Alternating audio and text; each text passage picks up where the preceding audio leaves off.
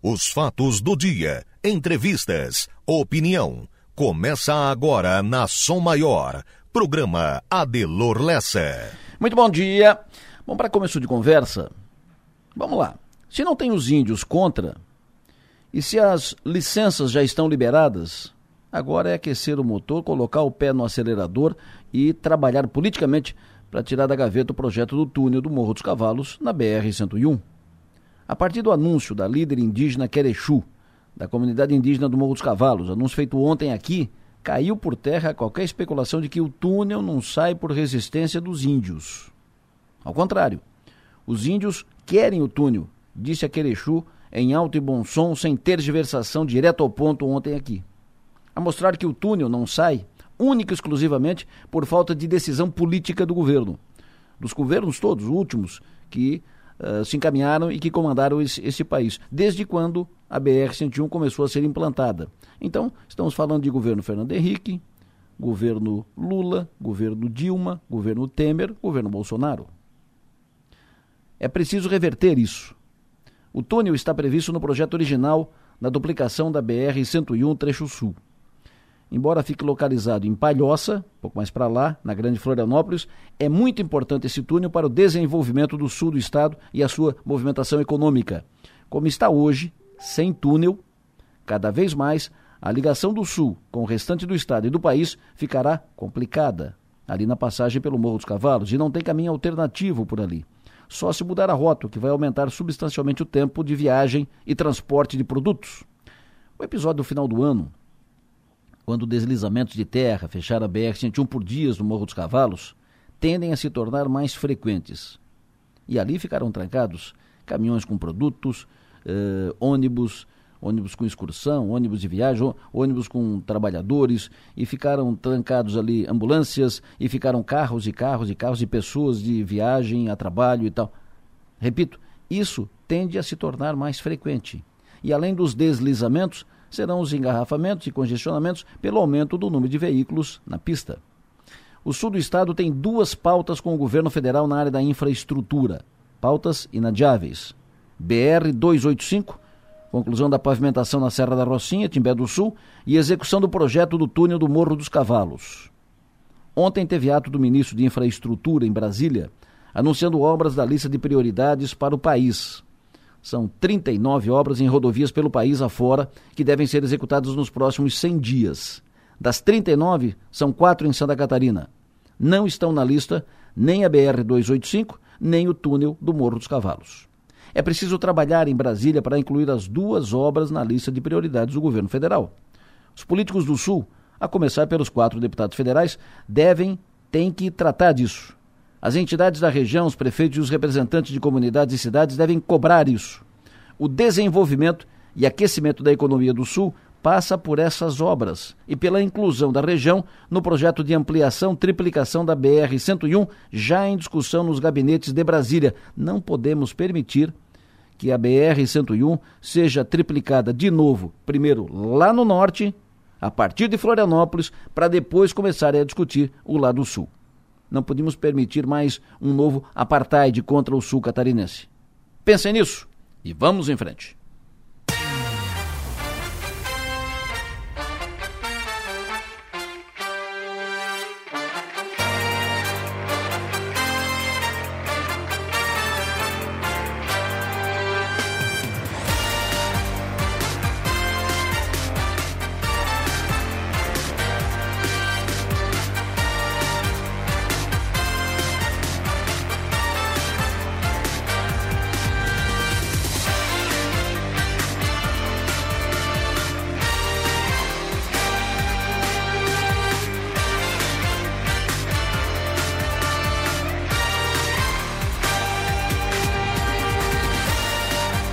No sul do estado catarinense, 7 horas da manhã, 4 minutos. Desde a pandemia, desde a pandemia, eu me acostumei a trabalhar com as janelas abertas, as janelas do estúdio abertas, porque ventila melhor e tal. E na época da pandemia era necessário. Me acostumei, fiquei, fiquei com isso, porque faz bem. Mas barulho, né? Nós estamos aqui no 12 andar. E de vez em quando passa alguém, por exemplo, por exemplo, não só, mas alguém de moto, por exemplo, com cano de descarga aberto. E aqui em cima, no 12 andar, parece que a moto está aqui em cima da mesa. E o cara está acelerando aqui, do lado aqui. Para quê? De manhã cedo, 7 horas da manhã. Cara, tem gente que está descansando ainda, tem gente. E depois, para quê? Por quê? Não vai andar mais rápido, não vai andar mais devagar, não vai chegar mais, mais rápido o serviço. Para que aquele canão de descarga? E também moto e também carro. Aí passei a fechar de novo a janela para não me incomodar. Estou aqui com Manuela Silva, que faz a produção do programa, com Mário Medeiros, que faz a operação técnica, e vamos juntos até as nove e meia da manhã. Daqui a pouco conosco aqui no programa, Márcio Sônia, Enio Biso, Piara Bosque, Mag Stopassoli, Stephanie Machado, Jonas Cif, Lucas Rocco e muito mais. Para interagir aqui com o programa, com mensagem de texto, mensagem de áudio, com pautas, informações, opiniões, utilize o WhatsApp, fale conosco pelo 99984 7027. E para nos ouvir, além de sintonizar o FM 100,7, você pode acessar o link da Som Maior, que está disponível ali no 484 numeral 8 por No pé da página do 48 tem o link da Som Maior, clica ali e você vai conosco para onde você for. Hoje é dia 8, 8 de fevereiro, ano 2023. Hoje é quarta-feira. Hoje é aniversário da Janine Salvaro. Bom dia, parabéns, seja e faça feliz. Hoje é aniversário do meu amigo empreendedor, um vencedor aqui no sul catarinense, um empresário de sucesso, o Anderson Sandrini Botega. Parabéns para o Anderson, sucesso e energia, continue vencedor nos seus negócios e na vida. Cumprimento hoje também pelo aniversário a Sabrina Sartot, cumprimento pelo aniversário a Miriam Colli, a Mari Rocha, Cumprimento a Daniela Bittencourt pelo seu aniversário, o Beto Martins, Carlos Alberto Martins, parabéns pelo seu aniversário, Neuza Cavaler, bom dia, parabéns, Kátia Nunes João, Dr. Vladimir Demarque, bom dia, parabéns pelo seu aniversário, Nair Carniato, bom dia, parabéns, Ronaldo Romualdo, bom dia, parabéns, Neuza Borges, bom dia, parabéns, bom dia, parabéns, Antônio Inácio, Dai Américo, jornalista Dai Américo, bom dia, parabéns pelo seu aniversário, Maiara Poçamai, Patrícia Bertier, em nome deles, cumprimentos a todos os aniversariantes desta quarta-feira.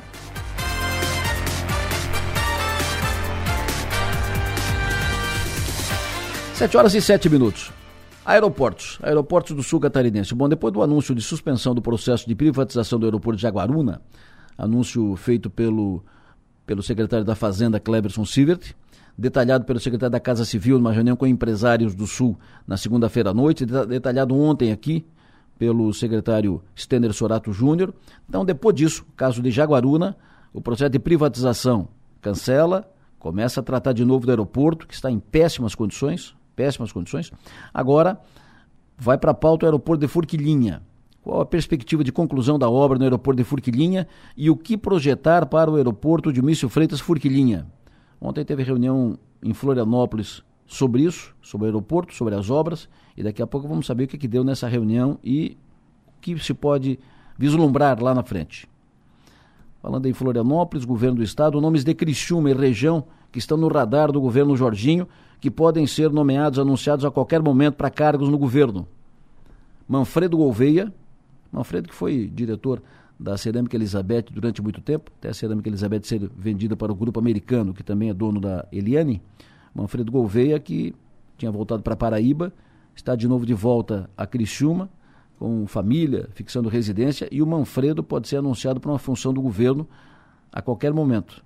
Além dele, o Otmar Miller, que já, já foi dito aqui, o Otmar que foi diretor da Eliane durante muitos anos, foi diretor da Federação das Indústrias, o Otmar Miller que estaria mapeado para a SC Gás, e também o Jorginho Davi, está indicado para uma diretoria da FESPORT, o Jorginho que foi da assessoria do deputado Daniel Freitas, foi da foi secretário da prefeitura de Criciúma, está também no radar. E outro do sul que está no radar é de Imbituba, é o ex-prefeito de Imbituba, Beto Martins, está convidado para assumir a Secretaria de Portos e Aeroportos que será criada pelo governador Jorginho na reforma administrativa. Conversei com ele hoje cedo e ele disse: nada definido ainda, estamos analisando, vamos decidir nos próximos dias.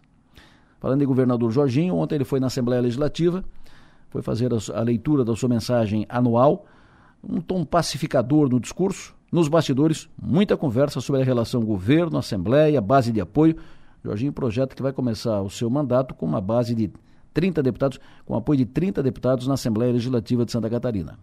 Então, vamos falar sobre isso em seguida. Falando em governo Jorginho, o MDB e o PP vão para o governo. Fato consumado. Cada um terá uma secretaria. O PSD, convidado também para ir para o governo, vai ficar de fora.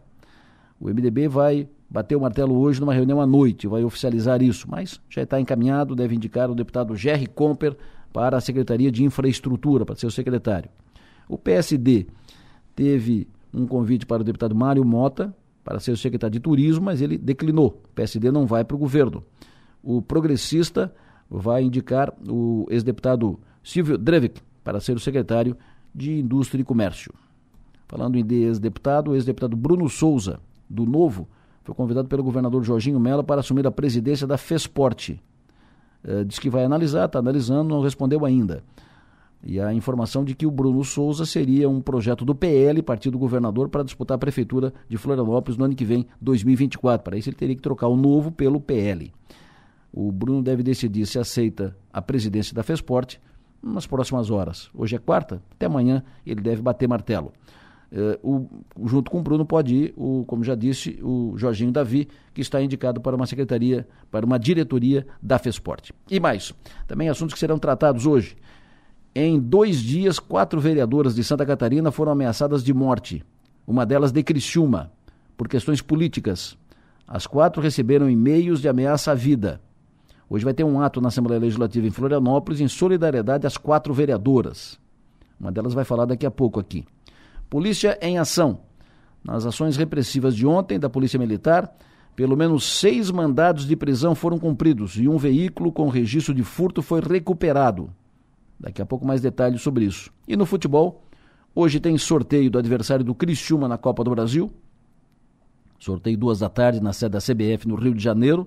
Vai se saber hoje quem será o adversário ou o primeiro adversário do Criciúma na Copa do Brasil. O Criciúma tem jogo hoje pelo Campeonato Catarinense jogo contra o líder do campeonato, que é o Ercílio Luz, o jogo aqui em Tubarão, jogo estádio lotado, todos os ingressos para os torcedores do Criciúma se foram, e o jogo importante, São Maior estará lá com o timaço, time completo lá hoje em Tubarão, acompanhando Criciúma e Ercílio Luz. E falando em futebol, e o Flamengo, hein? Que mico, hein? Meu Deus. Nacife daqui a pouco no ar. Agora, 7h12, Enio Bis, bom dia. Pois não, Adelor, bom dia para você, bom dia para quem nos acompanha. Chamamos atenção mais uma vez, Adelor, para as obras do canal auxiliar na rodovia Vante Rovares, bairro Santa Luzia. E muitos motoristas desrespeitando a sinalização no local. A rodovia Vante Rovares ela está totalmente interditada entre a rua Pedro Virgílio Serafim e a Avenida Universitária. Porém, ainda há motoristas impacientes ou desavisados que desrespeitam a sinalização ou ainda desrespeitam os trabalhadores que lá estão. E essa interdição deve durar pelo menos três meses. Com relação a desvios, tanto para quem vai de Criciúma a Forquilinha ou de Forquilinha a Criciúma, o desvio está sendo realizado na rua Pedro Virgílio Serafim, rua que passa em frente ao cemitério da Santa Luzia. Ou seja, o desvio é o mesmo, tanto para quem vem de Forquilinha, Santa Libra, aeroporto, em direção a Criciúma, quanto para quem vai de Criciúma no sentido inverso. Daí o desvio ocorre em frente ao Mercado Castanhete. O cuidado no local deve ser dobrado, já que há bastante lentidão ao longo do dia. Com relação a rodovias federais, nesta manhã, trânsito fluindo normalmente na BR-101 e na maioria das rodovias federais que cortam Santa Catarina. Falo na maioria porque na BR-470 há uma restrição ali após o trevo de acesso ao município de Rodeio, no Vale de Itajaí, entre os quilômetros 85 e 86, o tráfego está no sistema Pare-Siga em decorrência de obras na rodovia. Por causa disso, o motorista que passar pelo local precisa de paciência, já que o tráfego fica bastante lento no local. E com relação à BR-101, o alerta que nós uh, vamos fazer agora, mas é para amanhã, Amanhã, quinta-feira, vai haver um bloqueio temporário, um bloqueio de aproximadamente 10 minutos na BR-101, no quilômetro 177, entre Biguaçu e Governador Celso Ramos. O bloqueio temporário de 10 minutos será entre 3 e 3 e meia da tarde. E a restrição no tráfego vai ocorrer por causa de um desmonte de rocha no trevo de interseção, com contorno de Florianópolis. Adelor. Perfeito. Muito obrigado, Enio Biso. Obrigado pelas informações. Mais detalhes da, daqui a pouco e vamos, evidentemente, continuar acompanhando tudo o trânsito das rodovias. Mega Sena pode pagar hoje, hoje é quarta-feira, pode pagar hoje 160 milhões de reais. Será o sétimo maior prêmio da história da Mega Sena. Se sair hoje, será o sétimo maior prêmio da Mega Sena. Sorteio hoje, quarta-feira. Mega Sena normalmente terça e quinta, mas nessa semana, quarta-feira, a Mega Sena. Sorteio hoje, 20 horas em São Paulo, hoje, quarta-feira. De acordo com a Caixa Econômica Federal, a aplicação do valor, ganhou 160 milhões, vai aplicar. Se aplicar na poupança, o ganhador vai receber 1 milhão e 200 de rendimento no primeiro mês. Mas claro que se ganhar tudo isso, tem outras, outras alternativas para aplicação para investimento. Mega Sena hoje, 160 milhões de reais. Márcio Sônigo, bom dia. Adelor Leste, ouvintes da Rádio Chamor, bom dia para todos. Tudo bem, professor? Me diga como é que fica o tempo hoje, como é que fica o tempo no final de semana. Adelor, então o tempo começou maravilhosamente bem aqui pela litoral sul de Santa Catarina. Aliás, o estado todo praticamente com bom tempo. Aqui pelas estações da Ipagre houve uma uma precipitação muito leve pela região de Itajaí nessa madrugada, pouca coisa, bem cedo. Também uma pancadinha leve no porto de Mituba, também próximo à meia-noite, mas depois disso aí não teve mais chuva alguma em todo o estado. Então, nesse momento, a temperatura é um pouco maior do que ontem. Ontem nós começamos com até 16 graus pela região. Hoje está começando com 19 graus a mínima em Criciúma, 18,9. E também com 18,8 em Nova Veneza. Então, essas temperaturas menores, a 19 graus de mínima aqui pela região. 20 graus ali Uruçanga, Içara, Morro da Fumaça, 20 graus também ali para Jaguaruna, para Tubarão, extremo sul do estado começando com 20 graus também no Jacinto Machado, 23 ali para a região de Passo de Torres, e lá em cima na serra nada menos do que 10 graus, de novo em Vacas Gordas, Urubici, menor temperatura do estado, 10.2. Na praia o tempo é muito bom também, aqui pelas imagens da plataforma norte do Balneário Rincão, o mar está uma lagoinha, de novo, né? É, como disse para ti ontem, a, a, situação do tempo ontem e hoje está mais para mês de março, né? Aquele mês de o céu mais azul, anil, a noite mais agradável, o mar calmo, com temperatura do mar marcando agora 25 a 26 graus, então o mar está quente. O tempo segue bom nesta quarta-feira, à tarde esquenta de novo até uns 33. Ontem chegou a marcar 32,6 do Sanga. Hoje vai ter uns 33 pela região. A hoje também pode ter uma pancadinha de chuva leve, porque ontem à tarde, depois das quatro da tarde, teve uma chuva, ela se formou aqui entre Criciúma e Siderópolis, olha só, ali para o Rio Maina, e foi subindo em direção a, a Uruçanga, em direção a Laurubilha, chegou até Yaritápolis, e não pegou a área central de Criciúma, pegou só a parte norte da cidade. Hoje, de novo, pode acontecer esse tipo de formação, chuva localizada, não acontece em todos os locais e em função do aquecimento de verão. E assim segue o tempo nos próximos dias. Amanhã, quinta-feira, também com bom tempo, temperatura vai até 33, chuva de verão, final da tarde, aquela chuva bem irregular, e assim segue até terça-feira da semana que vem, com noites de 20 graus, um pouco mais, um pouco menos, tardes passando dos 30 graus, então hoje vai 33, amanhã 33, ali para segunda-feira que vem, que é a tarde mais quente, com até 37, e chuva que molhe toda a região, garantido é lá para terça-feira da semana que vem. Então, a quarta, quinta, sexta e final de semana, se chove a final da tarde. Na Praia de Lourdes, dificilmente chove. Na praia, quer ver uma coisa? Tem uma previsãozinha para sexta-feira à tarde, uma pancada com trovada e só coloca aqui na praia quarta, quinta, final de semana todo com um tempo bom. Então, para quem pode estar na praia, aproveita bem esses próximos dias. E para quem vai para a praia final de semana também pega um tempo muito bonito, ainda com o mar calmo ali na praia no final de semana. Adelor Lessa. Perfeito tempo em temperatura, quinta e sexta-feira em Gaspar.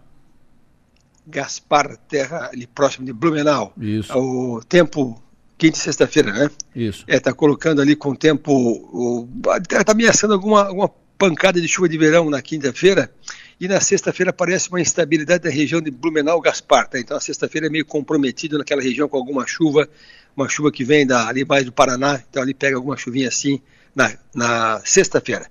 Previsão para Capão da Canoa, sábado. É, ali para o litoral norte do Rio Grande do Sul, ele, ele pega bom tempo. Ali continua seca, ali a situação está calamitosa, viu? Rio Grande do Sul tem municípios já praticamente sem água, perdendo toda a produção agrícola, mas Capão da Canoa, praia, bom tempo lá final de semana. Perfeito, ouvinte, pergunta o tempo Floripa, final de semana. É, capital do estado, mais ou menos ali, é, mais ao norte do estado, né, tem uma situação de o sábado, alguma precipitação leve na madrugada, comecinho da manhã, mas depois, durante o dia, com o tempo bom aparecendo o sol, tanto sábado quanto domingo. Balneário Camboriú a partir de domingo agora, no curso da semana que vem. É, a semana que vem tem uma certa alteração, eu ver se altera o Balneário Camboriú também, tem uma alteraçãozinha a partir de terça-feira. Mas para Balneário Camboriú ele pega o final de semana, que nem a capital do estado, alguma chuvinha fraca no sábado logo cedo, aí domingo é bom, a segunda é bom, e começa a ter alguma alteração para chuva ali, Balneário Camboriú, a partir da terça-feira que vem também algumas chuvas um pouco mais frequentes. Como é que vai ser o tempo e a temperatura semana que vem na Praia da Pinheira? A Pinheira também é, tem essa, a partir da terça-feira tem algumas chuvas mais para meio de tarde, começo de noite. É, aí começa a ter chuva um pouco mais frequente, o tempo um pouco mais nublado e a temperatura cai um pouquinho a partir da quarta-feira com ventinho sul. Então, a semana que vem na Pinheira, ela é um pouco mais, tem maior risco de chuva do que essa semana agora. O tempo em Punta del Este, Punta del Este, Uruguai, na semana que vem. É, ali para o Uruguai também tem uma situação de bastante, bastante seca, né, por enquanto mas a, especificamente Punta del Este está colocando semana que vem com um tempo, tempo bom, tá? Tempo bom, um pouco mais nublado e um pouquinho mais frio, que semana que vem tem uma massa de ar frio chegando, então ele pega o tempo lá um pouco mais nublado e um pouco mais frio. Tem pessoal que vai aqui para Praia Grande agora no final de semana, vai fazer voo de balão um dia e no outro dia vai, vai subir a Serra do Faxinal de bicicleta. Como é que vai ser o tempo? Sexta, sábado, ali na região da Praia Grande.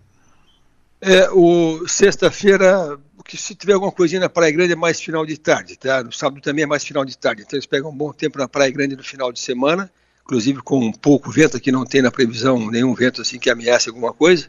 E se pegar alguma coisinha que vai pegar assim, é mais final de tarde, alguma chuva de verão e cuidar desses canyons, né? pode a princípio não é chuva volumosa, mas sabe como é que é, pode formar alguma coisa de surpresa, né? Fechou, professor. Muito obrigado, sucesso e energia, bom trabalho, até mais tarde. Delor, até mais então, bom dia para todos. Previsão do tempo. Oferecimento. Instituto Imas. IH Serve. Romance que não acaba na venda. O Jorge me perguntando aqui, tem alguma informação sobre aquele caso lá de vendas de terrenos, um calote, um golpe que foi dado lá, muita gente foi lesada, não se falou mais nada a respeito. Vamos procurar essas informações. De fato, não trouxemos mais, eh, na, na, nada mais foi dito, né? Vamos acompanhar como é que estão as investigações, está na polícia, está na justiça, como é que está isso. Vamos tentar trazer essa informação atualizada o ouvinte me passa, o Evoi, me passa a informação aqui do bairro comercial e as motos com suas descargas abertas, o som, o barulho estridente é insuportável e fica pior ainda mais até a madrugada com uh, as entregas deliveries. É, nada contra o pessoal que trabalha para delivery, né, para entrega, motoboy e tal. Mas é só a descarga, é só a descarga que atrapalha de manhã cedo, atrapalha na madrugada muito mais, né? Só a descarga, só a descarga, não precisa. Tem ouvinte também reclamando aqui sobre questão de áreas verdes. Vamos ouvir. Bom dia, bom dia, seu Adelor. Altair por cá, motorista carreteiro. Sou morador de Criciúma e já presenciei três situações aí na nossa cidade que me deixa muito revoltado. Uma, perto da Ouro Negro Transportes, derrubaram, derrubaram a mata nativa ali, arrancaram toda a mata dali e pleinaram a terra, está lá virada em mato, capoeira. Outra, perto da linha Batista, derrubaram uma mata perto da Plação ali. Tá lá a mata toda lá apodrecendo no chão. E essa semana eu estive por casa, semana passada, ali, para quem vai do Dembosque para a linha Anta, à esquerda, perto de uma fruteira que tem ali, é um absurdo os caras com tanta terra para plantar, derrubaram mais um monte de mata nativa. Poxa, será que esse povo não pensa que nós temos tão pouco verde e, é e o pouco que tem, ainda eles arrancam, eles cortam, eles derrubam tudo? Aonde que está a Fátima? Aonde que está o Ibama? Quem é que fiscaliza isso aí, Adelor? Fátima, Ibama, uh, Diretoria de Meio Ambiente, são esses que fiscalizam. Mas está dado o recado, está feito o registro. Eloíro Rocha está uh, chamando atenção para a coleta de lixo que não está sendo feita em algumas ruas do bairro São Sebastião Criciúma. Algumas ruas, bairro São Sebastião, não estão coletando lixo. Eloy Rocha chama atenção e pede uh, orientação e informação. Dito isso, 7h24, Manuela Silva, quais os destaques de agora nas redes? Bom dia, Delor, bom dia aos ouvintes. A gente começa com o destaque do NSC. Sogro é morto a facadas pelo genro em Joinville e projeto prevê nova cidade inteligente em Santa Catarina. No UOL, destaque para incêndio no Ninho faz quatro anos com família na justiça e sem culpados. Jogadora brasileira de vôlei diz como foi enfrentar terremoto na Turquia. No G1, destaque para diesel na Petrobras fica 8,9% mais barato para as distribuidoras a partir de hoje e volta às aulas mochila adequada pode evitar dores, erros de postura e até problemas na coluna. Saiba como escolher. No 48, destaque para caso americanas, franqueados da Imaginário buscam respostas e participe da sexta rodada do Bolão Bistec para o jogo do Criciúma hoje. Pode apostar até às 8h30 da noite. No Twitter, destaque para o Flamengo. Claro, mais de 800 mil pessoas colocam o nome do time em primeiro assunto mais comentado no país neste momento no Twitter, Adelor. a orelha do técnico do Flamengo deve estar tá fervendo. Deve estar tá fervendo. Ele e a sogra devem estar... Qual, é, qual é a história da sogra? É, quando ele saiu do Corinthians, ele falou que ia sair do Corinthians porque ia cuidar da sogra e tal. Da sogra. Que tava doente, algo nesse sentido. E aí, um pouco tempo depois, foi anunciado no Flamengo. Barbaridade. Esse técnico do Flamengo, olha, vai, vai, ter, vai ter que rebolar para continuar lá no Flamengo. Que mico. Bom, Nassif fala em seguida, seguindo aqui com as manchetes, os principais jornais do Brasil. Hoje a Folha de São Paulo destaca a autonomia do Banco Central reduz pe peso do juro. A autonomia do Banco Central reduz peso do juro, diz o Campos Neto, presidente do Banco Central. Lula pede vigilância a quem pode tirar o presidente do Banco Central do cargo. O jornal Estado de São Paulo, o Estadão de hoje destaca na sua capa: Senado propõe regras sobre inteligência artificial e restrição ao uso de reconhecimento facial. E o jornal O Globo de hoje destaca na sua capa, evidente, a eliminação do Flamengo, Flam mau futebol, eliminação precoce do Flamengo e sobre política, diz na capa o Globo, Lula sugere troca no Banco Central e mercado defende autonomia. Por aqui, jornais impressos, Tribuna de Notícias, Hospital Santa Catarina busca credenciamento para cirurgias neuropediatras e Gazeta destaca a licitação para a coleta de lixo está suspensa. Manchetes do dia. Oferecimento. Mega Escritório Soluções para seu ambiente e Colégio Adventista, muito além do ensino. Alô, seu João Nassif, muito bom dia. Bom dia, seu Delor. Tudo calmo e sereno? Tá um cheirinho no ar aí, mas tudo bem, né, cara? Vai fazer o quê, né? Cheirinho do quê, meu? Flamengo, né, meu? cheirinho de, cheirinho de, de, urubu queimado? Quase cheguei. Que barbaridade. Barbaridade. Tu que é, palmeira... Agora, tu que é palmeirense, tu que é parmeirense, dormisse bem, né? Agora o pessoal do Flamengo, vou te contar, hein? É, tranquilo.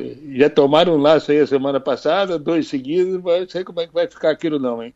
E a sogra do homem ali, acho que vai piorar, viu, pelo jeito, né? que barbaridade. Agora, o, o Adelor, eu, eu, eu acompanhei o jogo ontem, claro, pelo Sport TV, e eu vi uma situação que ela é, ela é recorrente, né? ela vem se repetindo já há algum, algum tempo. Quando do segundo pênalti, marcado a favor do, do time árabe, na primeira intervenção, com os replays mostrando, o nosso glorioso lá, é, central do apito, Sandro Merahit, ele acusou o pênalti, porque houve uma infração, o, o, o pisou no calcanhar do cara, e o pênalti foi marcado pelo VAR. Né? No, no, momento o árbitro não deu, chamou o VAR, o VAR chamou, ele foi lá, olhou, marcou o pênalti botou o, o para fora. Quando foram discutir de novo a penalidade, o Sandro já mudou a opinião. Não, porque é o seguinte, o cara já estava com, com, a perna dobrada e o, o Gerson veio, não era para pênalti, muito menos para cartão. Mas, enfim, houve uma mudança de rota. Por quê? Porque o Flamengo não, é, é um intocável aqui no futebol brasileiro, inclusive na própria Globo, né? Então, acho que foi chamada a atenção do, do Santos, falou, oh, meu, muda essa história aí, porque... E todos os outros comentaristas à noite foram nessa toada. Então eu pergunto, para quê? Para que existe central de apito, comentarista de arbitragem? As imagens foram claras. Se o lance da, do pisão do, do Gerson no calcanhar do, do cidadão lá fosse no meio do campo, marca a falta, toma cartão amarelo e segue o jogo.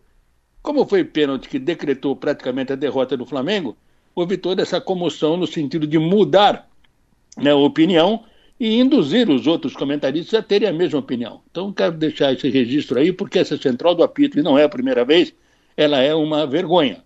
Né, porque as imagens mostram e eles querem distorcer as imagens dentro da conveniência de cada um.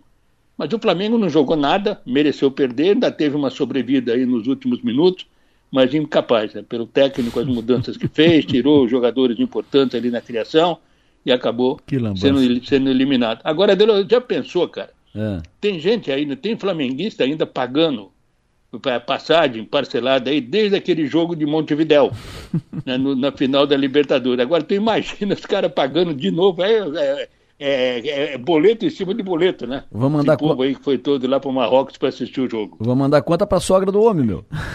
Claro, cara. Mas deixa eu te dizer uma coisa, só para fazer ju justiça. Eu, tu viu o jogo na Sport TV. Eu vi o jogo Isso. na Globo.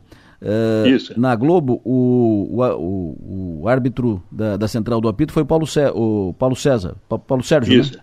Paulo Sérgio, né? Não, Paulo César Oliveira. Paulo César Oliveira. O Paulo César foi o contrário. No primeir, num, num primeiro momento, na, na, na, primeira observação do lance, ele disse: não, não foi pênalti jogada normal. Depois, quando passou, ele disse: não, tá claro ali que foi, foi pênalti, ele pisou no, no calcanhar, pênalti indiscutível. E manteve essa, essa posição. Só para deixar. Que legal. Só para fazer Não, o. Que legal. É, só para fazer ju justiça. Seu João. Tá certo. Vamos para frente, seu João. Hoje, duas da tarde, e tem sorteio do adversário do Criciúma na Copa do Brasil. E aí, hum, é sorteio, né? Vamos, vamos ver o que, o que, que vem daí, duas da tarde no Rio de Janeiro. Vão ficar ligados, vão acompanhar, vão uh, informar aqui na, na Som Maior e no 48. E à noite tem clássico Criciúma Ercílio Luz, Criciúma contra o líder do campeonato. Do expectativa, chefe. Olha, primeiro com relação ao sorteio, o, o time que vier vai receber o Criciúma na primeira fase da Copa do Brasil. O Criciúma tem essa, essa prerrogativa de jogar fora de casa, desculpa, e jogar pelo empate, como está dentro do, dentro do regulamento. Então, o time que vier aí são várias opções, o Criciúma jogar, vai ter que viajar para poder buscar o resultado. Agora, tem que arrumar, né? Não adianta o time ser um ranqueado menor, não adianta o time ser sem visibilidade, sem expressão, com essa bola que o Criciúma está jogando. Tem que arrumar. Tem que arrumar e a partir de hoje, então, tem que arrumar ainda mais. Porque à noite vai enfrentar o líder do campeonato. Time que tem quatro vitórias em cinco jogos. O Ercílio está fazendo campanha, tem uma gestão eficiente agora, profissional, tem uma base forte. A, a Copinha revelou um, um, um sub-20 do Ercílio muito consistente, são opções que o técnico encontra então o Criciúma vai encontrar uma dificuldade no jogo de hoje. Tem que melhorar. Não adianta tu ter domínio, tu criar situações e não saber fazer os gols.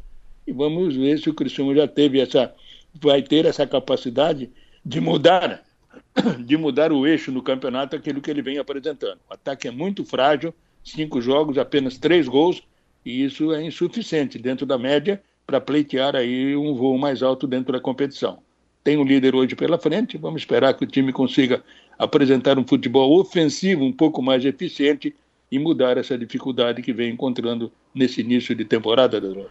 Fechou, professor. E o dia será com cheirinho no ar, né? Cheiro no ar, tá cheirando desde ontem à noite, desde ontem à tarde, meu. que coisa de louco. Abraço, até mais tarde. É, valeu, até mais, cara. No Fio do Bigode, oferecimento Raibel e Clínica Odontológica Dr. André Lima. O ouvinte me passou aqui uma foto, o Miqueias, bom dia Miqueias, Miqueias Pessoa, passou uma foto aqui de uma, uma rede, né? Uma, uma barraca, uma rede que foi montada na Avenida Centenário, entre a Toyota e a administração do Angelone, só como, só como referência, ali no bairro Nossa Senhora da, da Salete. Não uma rede, uma, uma barraca que foi montada no canteiro da avenida. E aí eu vim dizer o seguinte, faz mais de um mês que tinha um pessoal vendendo uvas nesse local. Montaram essa barraca, cortaram algumas árvores e simplesmente foram embora e deixaram isso aí. Achei um desrespeito com, a cidade, visto que eram vendedores de outra região. E tá lá. É, tá lá a barraca montada, feia, feio, e além de sujeira e tal. Tem que ir lá desmontar a barraca e fiscalizar para que não façam eh, de novo, né? Isso se todo mundo, se todo mundo montar uma barraquinha dessa, desse jeito, no canteiro da, da avenida, para vender, se um monta, o outro também pode montar. Se todo mundo montar, como é que vai ficar essa, essa avenida? Vai virar, né? Então, é, lá tirar, tira e fiscalizar para que não façam de novo, né? E obrigado para o ouvinte pela mensagem aqui para o pro programa. Outro ouvinte me passa mensagem dizendo o seguinte, sobre as motos, com, com descargas abertas, dizem as más línguas que é para avisar o Ricardão que está chegando em casa. Presta atenção, meu. Vamos embora. Lucas Rocco, alô, bom dia. bom dia, Delor. Tudo oh, bem? Oh, que saudade, até que enfim. Ele é o último que volta, é o primeiro que sai de férias, é o último que volta. Que privilégio, hein, meu? Pô, fui pra Austrália, tem que, tem que ficar bastante tempo lá, porque é longe. Hein? Ah, mãe, imagina, tem que ficar, tem que aproveitar bem, né? Como é que, o que, que tem de bom lá na, na Austrália? Como é que foi a Austrália? Quanto tempo ficou lá? Não ficou. Ah, é um país bem, bem desenvolvido, bem organizado. Um lugar muito bonito também, uma natureza bem interessante. Tô com problema com o celular do, do Lucas Rouca, ele vai é, ele vai se posicionar melhor e a gente vai falar com ele em seguida, aqui logo depois do intervalo. Enquanto isso, eu faço o intervalo, enquanto ele se posiciona e tal. Eu converso com o Lucas em seguida, com o comandante Mário em seguida. Daqui a pouco eu converso com o Piari Amaga e muito mais. Lucas Rocco. Opa, chefe. Na área? Tô aqui. Firme. Uh, tu estava falando da, da tua viagem. Então, então, a Austrália é um país muito, muito envolvido.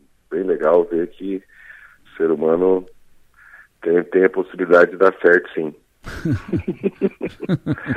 não perdeu as, as, esperanças. Aí tu volta para aí tu volta para o Brasil e tu pega o Lula num tiroteio com o presidente do Banco Central, uh, questionando a autonomia do, do, do Banco Central. Uh, tiro, o que, que tu, o que, que reflete é. isso no, no mercado, hein, Lucas? E mais, e mais, André, e pegar também o homem mais rico do Brasil devendo dinheiro na praça, né? É verdade. É só aqui, rapaz. E então, assim, o mercado está tenso em relação a isso, para descobrir o quanto é, é, quanto é discurso e quanto tem de prática nisso, né? Chegou a ter a notícia de que o pessoal vai entrar com pedido para convocar o Campos Neto para uma audiência na Câmara, mas é uma situação meio esdrúxula, né? Voltar a falar em um banco central dependente todo o custo que isso traria em termos de taxas de juros que o Brasil paga, é, da capacidade do Brasil de pegar é, dinheiro no mercado, é, tá, seria uma, uma, um caminho, uma estratégia assim, muito difícil, muito nebulosa para a gente reinventar a economia e as finanças. Então, é, mesmo assim, o mercado ontem, por exemplo, a gente viu a bolsa lá fora subindo bastante, no movimento forte, recuperação, e a gente caindo aqui. Então é, é, é o custo que isso gera. É, o, o, comunicado do, da decisão do Banco Central ontem trouxe um tom, inclusive Fernando Haddad admitiu isso, trouxe um tom é, é mais ameno do que na semana passada, quando houve a decisão, a sinalização de que se o, o, a política fiscal apresentada pelo próprio Fernando Haddad, pelo Ministério da Fazenda, trouxer resultados diminuindo a dívida pública, a taxa de juros brasileira vai cair sim. E, e então é, é, é, é essa independência, essa tranquilidade, essa frieza que a gente espera que o Banco Central brasileiro siga tendo, né? Porque é o tipo da coisa ali que se é, é, não for feito de uma maneira técnica e profissional, e o mínimo, porque sempre existem, é, sempre existe um, um, algum, algum nível de política envolvida no processo, mas o mínimo possível de política no envolvimento, mais técnico, é, mais responsável, e isso é, é importantíssimo para o nosso país. Né? E lá fora o mercado ontem teve um pregão muito bom, e por aqui é, como eu disse, o mercado de trabalho lá é, mostrou alguma fragilidade. A, a, a, no fim, a bolsa sobe porque a expectativa de menos é, os juros lá na frente. E o, o, chamou atenção ontem o resultado do Itaú. O Itaú tem um resultado, como sempre, né, muito robusto. O Brasil é o país, o paraíso dos bancos, 30 bilhões de lucro líquido ao longo do ano mas no, no lucro do, do Itaú do terceiro trimestre já apareceu uma provisão para o caso da, das americanas e não foi pequena. O banco não cita nominalmente a, as americanas, mas diz que a provisão veio por negócios de atacado no Brasil devido a evento relacionado a um caso específico de empresa de grande porte. Né? Então, é, já já teve ali, já separou, por exemplo, 720 milhões nesse quarto trimestre só para esse rolo. E o que tem, e a expectativa do Banco Itaú para esse ano é um crescimento é, entre 6% e 10%, um banco em várias linhas ali espera um crescimento. Você vê que, independente de governo, independente de cenário, os bancos seguem indo muito bem. E uma outra preocupação que o mercado tem agora é a Light do Rio de Janeiro. A Light é, precisa levantar mais de 3 bi em dois anos e o mercado está um pouco de ceticismo em relação a isso, como é que ela vai conseguir. Ela tomou um rebaixamento de nota e, e uma coisa que também tem chamado a atenção é que o Beto Sucupira, que é um dos, dos 3G, é, sócio do Paulo Leman, tem 10% da, da empresa. Hum. Outro que tem 20% da Light, que é a empresa de energia do Rio de Janeiro, é o Ronaldo César Coelho. O Ronaldo César Coelho é irmão do Arnaldo César Coelho, e que é um, um, é um investidor, foi quatro vezes deputado federal, e ele está com alguma dificuldade num fundo que chama Samambaia, dificuldade mesmo de apostas é, é, erradas. Né? É, apostou algumas empresas que não estão indo bem nesse momento, é, mas está é, é, no meio aí dessa situação é, com o Beto Sucupira junto, igual com a Light sendo o, o mercado, claro que ficou mais azedo depois do caso das americanas, e isso é, é aquela profecia autorrealizável. O mercado não quer emprestar. O primeiro a levantar a mão porque precisa de dinheiro que foi a Light, que precisa de um volume grande, aí o, o, mercado todo, além de dificultar esse processo, a empresa fica ainda mais pressionada por talvez ser confundida com um processo parecido, o que na prática não tem, não tem muita relação, mas que, que, que o timing é terrível e, e para a Light garantir esse financiamento ela vai ter que, que, que dar um jeito aí, vamos ver da onde que ela vai arrumar é, esse dinheiro. Então, vamos acompanhar o mercado hoje. Ontem o petróleo subiu bem, né? a Petrobras abaixou o preço do diesel 40 centavos né, na segunda, é, que é muito bom, o dólar caiu e o petróleo estava ali em 75 dólares. Agora o petróleo está em 78, o dólar subiu um pouquinho. É, então, talvez novos cortes a gente não não deve ter nos próximos dias. Vamos acompanhar tudo. Chefe, muito bom estar de volta, muito bom falar uhum. contigo, muito bom ouvir o Nassif. Um grande abraço, bom dia. Professor, agora imaginar que o João Paulo Lema, um dos homens mais ricos do mundo, um dos homens mais ricos do, do Brasil, com o Sicupira, que é um, um, dos investidores mais importantes do, do, do, país, os dois entrar naquele golpe, os dois são protagonistas, né? o, o, o, estão na, na dianteira, não estou dizendo que eles fizeram, mas eles estão diretamente envolvidos, porque é deles, nesse golpe, não no golpe, mas no rombo da, da americana, inimaginável, né? Exato, exato. É inimaginável a participação. Ah, então não sabia de nada, não hum. tô, sou, sou acionista. Aí a gestão de crise, né? A sequência disso, porque ficou uma imagem horrível, o, resultado, o prejuízo está aí, vai ter problema também. Então, assim, a postura desde, desde o primeiro minuto deveria ter sido outra, com certeza, independente de saber ou não. E agora, décadas e décadas de sucesso, é, deixa todo mundo aí uma, uma mancha que vai, vai, vai aumentando, né? Pois é. Um abraço, professor. Até amanhã. Valeu, querido. Até amanhã. No bolso e na bolsa. Oferecimento. Locativa Aquela barraca que citamos aqui na, no canteiro da, da avenida, que foi o pessoal que estava vendendo uva, montou uma barraca feia lá, uma, uma, barraca entre árvores, cortou árvore e tal, que o ouvinte mandou foto e tal. Agora o outro ouvinte passou por lá, o Daniel passou por lá, obrigado Daniel, e mandou vídeo aqui, já estão desmontando a barraca. Perfeito. Acho que tem que fiscalizar, cuidar, porque se todo mundo fizer uma barraca igual, se todo mundo fizer isso, como é que vai ficar a avenida? Como é que vai ficar o canteiro da, da avenida? Tem outras, outras maneiras, né? Vamos para frente, 7h49. E eu recebi do ouvinte lá da região da Avenida Santos Dumont a seguinte mensagem. A Karen é aquela menina, de, aquela senhora de, de 65, 66 anos que é estudante da PAI, ela tem, além dela ter problema, né? Ela anda bem devagarinho. E para pegar a Topic é do outro lado da estrada, é do outro lado da avenida. Sai da padaria, atravessa. E, e hoje tinha seis, sete carros ali que pararam, ficaram buzinando, uma falta de respeito. O, é, o que eles querem é dar um, fazer um quebra-mola daquele alongado ali, cara. Vamos à DTT, conosco na linha o gerente de operações da Diretoria de Trânsito e Transportes de Criciúma, Paulo Borges. Paulo, bom dia. Bom dia, Delor. Bom dia, seus ouvintes.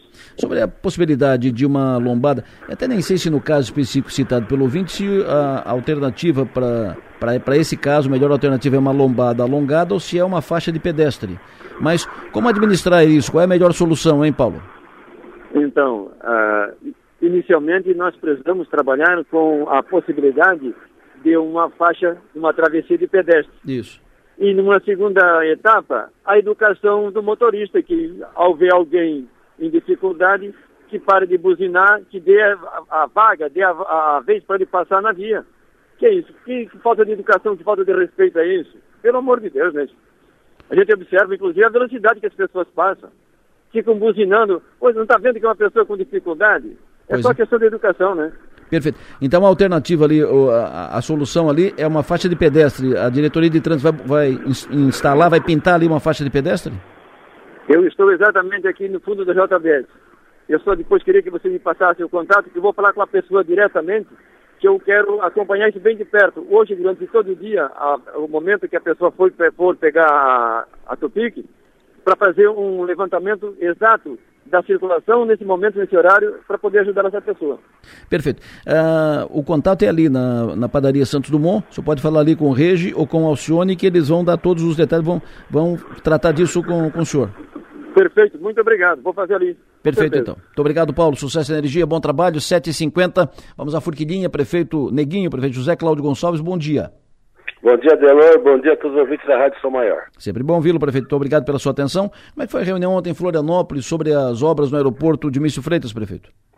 Olha, Delor, é, eu estive já a segunda vez já nesse novo governo em Florianópolis para tratar do, dos assuntos da, da revitalização da, das obras do Dionísio Freitas. Lamentar, Deloro, e a gente não pode deixar de falar, o fato da empresa vencedora do certame, a Prado e Prado, não ter concluído a obra, viu, Deloro? Sim. Se nós não tivéssemos entrado no circuito, eu não sei o que aconteceria.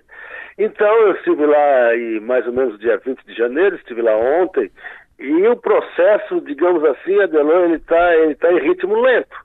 O secretário deve homologar semana que vem a rescisão do contrato com a Prado e Prado, que eu achei que já, já, já teria que ter sido feito isso em janeiro, infelizmente ainda não foi feito.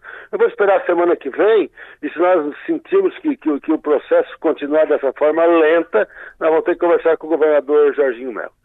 Perfeito, então, e a obra continua, para, está parada? A obra está parada, por quê, Adelor?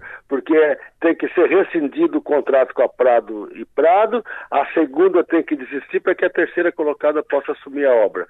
Isso era para ter acontecido tudo no mês de janeiro, viu, Adelor? Infelizmente, eles alegaram que a mudança de governo, questão de transição e assim por diante, então atrasou toda essa tramitação. Então está tudo resolvido, só que no papel ainda não. É essa celeridade que nós precisamos. Então, como eu falei para você, se até a semana que vem isso não for resolvido, eu já vou pedir uma audiência com, com o governador uh, Jorginho Melo para que a gente trate disso. É um assunto urgente, é um assunto que não pode ficar uh, parado, né, Adelor? Como está hoje, não é que está parado, o processo está tá acontecendo de uma forma muito lenta. Perfeito. Quanto tempo de obra ali ainda, prefeito, vai, vai ser necessário? 60 dias, Adelor, 60 dias. A empresa se comprometeu que em 60 dias ela fica pronta. Então a nossa expectativa é que ela, que ela reiniciasse as obras em fevereiro e que em 60 dias as obras estariam concluídas. Só que para isso a terceira colocada tem que ser chamada e tem que assinar o contrato, que isso ainda não aconteceu. Então, Adelor, uh, se, se, se, eu sentir que a semana que vem a coisa continuar nessa lentidão, eu já falei ontem, a gente vai, vai procurar o governador Jorginho Melo para tentar dar celeridade no processo. O que, que falta da obra ali, uh, prefeito?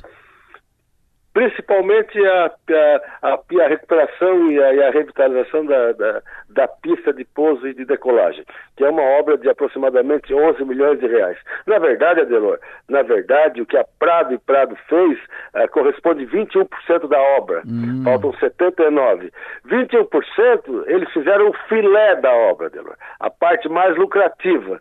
E a parte menos lucrativa, eles se recusaram a falar, alegaram falta de fluxo de caixa. Na verdade, Adelor, a, empresa, para fazer a pavimentação asfáltica, ela tem que ter a usina de asfalto. A Prado e Prado é uma empresa de Curitiba, e claro que não tem usina de asfalto aqui na região. Este foi, foi, foi o grande transtorno que causou todo esse atraso da obra. Perfeito. Prefeito Neguinho, muito obrigado, boa sorte. Grande abraço, estamos juntos, Adelon, e assim, ó, isso é prioridade, como eu falei, uh, se não, se, se continuar nessa lentidão, a gente vai procurar o governador Jorginho Melo. Abraço, bom dia. Perfeito. Prefeito Neguinho, então os dois aeroportos com problema. Um, o Dilmício Freitas aqui com obras paradas, que é a empresa que ganhou licitação para fazer as obras de revitalização da pista e tal, e recuperar, e, e re, revitalização, enfim, re, remodelação, reforma do aeroporto, a empresa ganhou, não, não fez a obra, uma empresa que não tem capacidade, pra, capacidade financeira para bancar a obra, não fez, parou a obra. Aí agora tem que ou refaz licitação, ou a segunda desiste, terceira, para a terceira ser convocada. Se não, a segunda não desistir e não fizer a obra, e tem que anular essa para fazer nova licitação, enfim. Tem um imbróglio ali para ser resolvido. E tem a questão do aeroporto de Jaguaruna, que está em situação delicada, precária, com vários problemas na estação de, de passageiros, tem problema na pista e tal.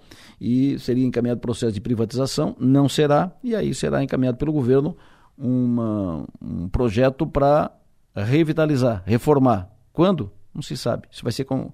Vão, vão começar a falar agora. Certamente será, serão assuntos que serão tratados pela Secretaria de Portos e Aeroportos que o governo Jorginho vai criar nessa reforma administrativa, projeto que será entregue na Assembleia hoje ou amanhã. O ouvinte ouviu aqui a informação sobre a necessidade de uma faixa de pedestre, pelo menos ali na rodovia Santos Dumont, porque uma pessoa com deficiência passando, aí ficam buzinando e tal. E aí ele escreveu o seguinte, o Agnaldo, bom dia. Se, nosso, se o cidadão não respeita uma pessoa com necessidade especial, não vai se preocupar com descarga aberta em moto ou som alto nos carros, né? Infelizmente, é verdade. Política depois do intervalo.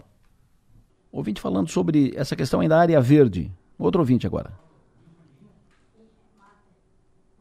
Sobre mata, área verde. Outro ouvinte falando sobre isso. Bom dia, Les. Les, eu quero dar os parabéns para esse senhor que mandou o áudio aí sobre as matas aí. Realmente nós temos que ficar preocupados e ficar de olho, porque eles não querem nem saber. Eles querem construir, construir, construir e amanhã. Que será do nosso, dos nossos filhos e dos nossos netos? Né? É a mesma coisa, eu olho nas praias, lixo, lixo, lixo. Depois amanhã nossos netos não vão ter nem aonde tomar banho. É lamentável, mas nós temos que estar de olho. Parabéns mais uma vez para esse senhor. Temos que ficar de olho. Ele está fazendo menção a um outro ouvinte, um motorista, um carreteiro que há pouco falou sobre desmatamento e áreas verdes e tal. Tem outro ouvinte agora falando sobre educação, Forquilinha. Bom dia, Delor, que é o Lázaro da Forquilinha. Tem que dizer para o prefeito Neguinho que prioridade é, é sala de aula para o sexto ano aqui na Forquilinha. Tem mais de 80 alunos sem sala de aula não tem turma para botar, que saíram do ensino fundamental, que a prefeitura só tem até a quinta série. Os colégios estaduais não têm vaga para sexto ano. E na região de Criciúma, aqui próximo à Forquilinha, também não tem mais vaga, porque já está tudo super lotado. Tem mais de 80 alunos sem poder iniciar o ano letivo. Isso é prioridade. Aeroporto tem em Floripa, tem em Porto Alegre, depois vê isso aí. Primeiro tem que arrumar sala de aula para as crianças poderem estudar.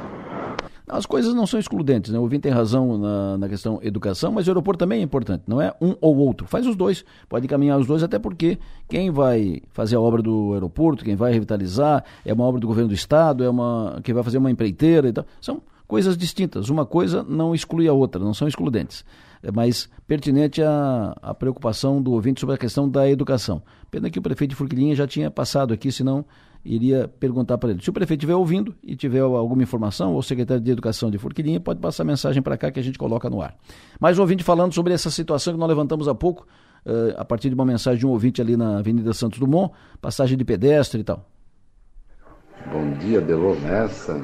Bom dia aí a todos os ouvintes, toda a sua equipe. É sobre a faixa de pedestre ali, eu aconselharia até colocar uma sinaleira igual tem na próxima, né? senão não vai ser respeitado também. O povo é sempre com pressa. É, ali na Próspera, ali perto do Manente, ali tem uma sinaleira ali, que é aquela ali sim, aquela ali é um, um padrão de respeito. Valeu, Adelo, um abraço. É, tem que criar uma cultura, Criciúma tem que consolidar uma cultura de respeitar faixa de pedestre. É, parar para o pedestre atravessar tem que ser comum, normal, rotina, regra.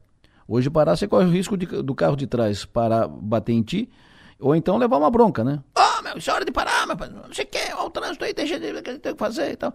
E, ou então, você corre o risco de para, para passar, o cidadão passa na frente do teu carro e o outro do lado aqui, vai embora. Como já aconteceu várias vezes. Enfim, repito, tem que consolidar uma cultura de respeito à faixa de pedestre. Vamos falar de política? O Piara Bosque, bom dia. Bom dia, Delor. Bom dia, ouvintes da Ação Maior. Maga Estopassoli, bom dia. Bom dia, Delor. Ô Maga, olha só que eu recebi hum. aqui. Na tua publicação sobre os candidatos a prefeito de Criciúma, Opa. quem serão os candidatos a prefeito de Criciúma em 2024? Quem será indicado por Clédio Salvar? Publicou no, no teu blog no Portal 48. Tá dando o que falar até agora. Ai, ai, ai. Conversarada, conversarada. Eu vou escrever, inclusive, uh, estimulado e provocado por ti, uh, motivado por ti, eu vou também fazer a, a, a minha leitura. Muito bem. Jogar as minhas cartas à mesa. Vou escrever sobre isso no portal. Aí eu recebi do Júlio Lopes aqui uma mensagem. O Júlio Lopes, pai do Gessé. Isso. O Júlio que já foi presidente da Fundação Cultural de Cristina três vezes. O Júlio disse, coloca aí nas redes, eu sou pré-candidato a prefeito. Isso. O Júlio é pré-candidato a prefeito de Criciúma pelo PL. Essa é importante. Deixa eu só falar um negócio aqui, Adelor, que aquela, aquele texto que eu publiquei, ele era um, um, um cenário que eu avalio que seja o começo desse fio. É, eu vi que, até, inclusive, incluí essa informação lá, porém, é, não é a minha avaliação. Essa avaliação, é, é, os candidatos agora começam a brotar, né? Claro, claro. Mas na minha avaliação foram aqueles nomes iniciais que eu havia publicado. Incluí porque houve essa, essa manifestação dessa forma, embora eu acredite ainda que o candidato do PL passe por outro caminho. Qual caminho? PSD. O PL com PSD? Ah, Isso. o candidato do PL seria o Ricardo Guide? Isso. Apoiado pelo PL? Isso. É, é a minha avaliação inicial, nesse momento, né? É, eu acho que tem o, do, o, Daniel também. Tem o Daniel também, mas eu acredito que a construção que quer. quer. É, mas eu acho que o Daniel não vai disputar contra, contra o Salvaro, contra o candidato do Salvaro. O Daniel teria que ter uh, iria se tivesse uma composição com o Salvaro, ou né, uma aliança com o candidato do Salvaro. Mas uh, o interessante é que as costuras começam a ser feitas começam, agora, né? Começam. O Piara Bosque hoje... E, aí, e, e, com essa provocação a gente vai tirando da toca, né? Ah. Os, os, interessados. Claro, claro. Os claro. candidatos. Ah, vão aparecendo. vão né? aparecendo. Como o Júlio, né? Como o Júlio. Como o Júlio. Júlio Lopes, um abraço pro Júlio. O Piara Bosque. Que a gente tem, pela experiência que a gente tem de outras eleições, quem é candidato para valer não fica correndo para dizer que é candidato. O Piara Bosque hoje o MDB se reúne em Florianópolis às 19 horas. Pauta única, decidir se embarca ou não no governo Jorginho, se entra ou não. Pelo que está encaminhado, pelo, pelo, pelo andar da carruagem, vai dizer que sim, vai dizer que aceita o convite e vai indicar o Jerry Comper para ser o secretário de infraestrutura. O PP uh, eh, está com uma indicação confirmada, martelo batido, o Silvio Drevik será o secretário de Indústria e Comércio, Desenvolvimento Econômico, enfim, essa pasta que será recriada. E o PSD fica fora do governo. O Mário Mota foi convidado para ser o secretário de Turismo, declinou, não vai, o PSD não vai, então, e vai ficar fora do, do governo. Por enquanto, vão para o governo o MDB e o PP. E tem o convite por Bruno Souza, ser o presidente da FESPORT, está avaliando. O Bruno está afiliado no PL. Ou melhor, o Bruno está afiliado no Novo. Aí a dúvida é se o Novo vai para o governo, se o Bruno for, se o Novo vai para o governo, ou se o Bruno vai, ele, independente do Novo. E o que, de, o que eu ouvi é que o Bruno iria para o PL para ser candidato a prefeito de Florianópolis em 2024. Quero te ouvir sobre isso, Piara. O que, que tem de uh, outras informações, o que, que tem de recheio nisso? Conversei com o Bruno ontem, conversei com o ex-deputado Bruno Souza. Ele me disse que houve a conversa, né, as conversas foram confirmadas tanto pelo governo quanto pelo Bruno, que conversou com o Jorginho, conversou sobre o esporte, sobre o que pode ser feito naquela área. Uh, percebi, senti no Bruno uma vontade grande de assumir, mas uma coisa que é importante ressaltar: Bruno vai levar a questão para o novo.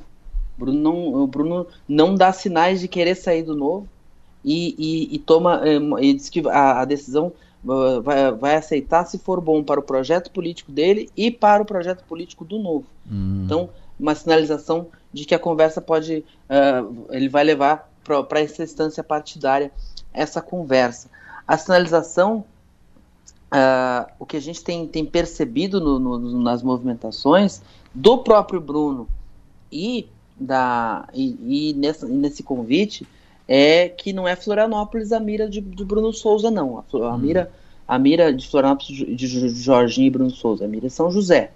O Bruno Souza foi o mais votado em São José, teria uma eleição talvez mais tranquila, menos, uh, uh, menos pesada, e, e, a Fesporte não é um cargo que tu oferece para quem tu quer lançar para a prefeitura da capital, sinceramente, com todo o respeito ao esporte, ao esporte catarinense. Não, não dá essa visibilidade, ela não tem uhum. essa, essa condição. Então, na hora que o, que o Jorginho Melo traz o Bruno para o governo, ele está trazendo um, um, deputado, um candidato a deputado federal que não se elegeu por mil votos, ele fez a faixa dos 80 mil votos, teve uma eleição uh, considerável, teve um mandato muito contundente de deputado estadual, foi uma das vozes mais críticas ao Moisés no parlamento, mas ele traz para colocar numa função que não dá visibilidade para um candidato a prefeito da capital. A gente já teve candidato a prefeito da capital quando existia a antiga Sol, o César Júnior assumiu o turismo, cultura e esporte. E ali ele pavimentou. Agora, só fez esporte, acho pouco. Então, acho pouco, inclusive, para o perfil do Bruno. É bom para o Jorginho, não, não sei se é bom para o Bruno Souza. O Bruno Souza talvez devesse ter um cargo do perfil dele na linha lá do planejamento, da ele que defende a desestatização, etc. Mas, ou na SCPAR. Por enquanto tá isso. Acredito que vai assumir e, e nessa linha. Também tá, tá, tá bem encaminhada com a rejeição do Mário Mota e de outros e do, e do Napoleão que também tinha sido sondado antes para assumir a Secretaria de Turismo, uh, deve ser confirmado o Evandro Neiva, que é o secretário de Turismo de Itajaí. Tem bastante experiência, tem comandado a questão do Volvo Ocean uhum. Então é um nome da área, é um nome que estava guardado, é um nome que, tá, que é especulado desde ano passado. Primeiro de março. E, e, e, Primeiro de março. E... A informação que eu tive ontem de, uma, de um assessor do, do governador Jorginho Mello é que o secretário, e aí fecha com a, com a informação que tu completa o nome, eu só não tinha o nome, que a, a informação é que o novo secretário vai será anunciado no dia 1 de março, é um homem técnico e político que é da, que, que é da região do litoral.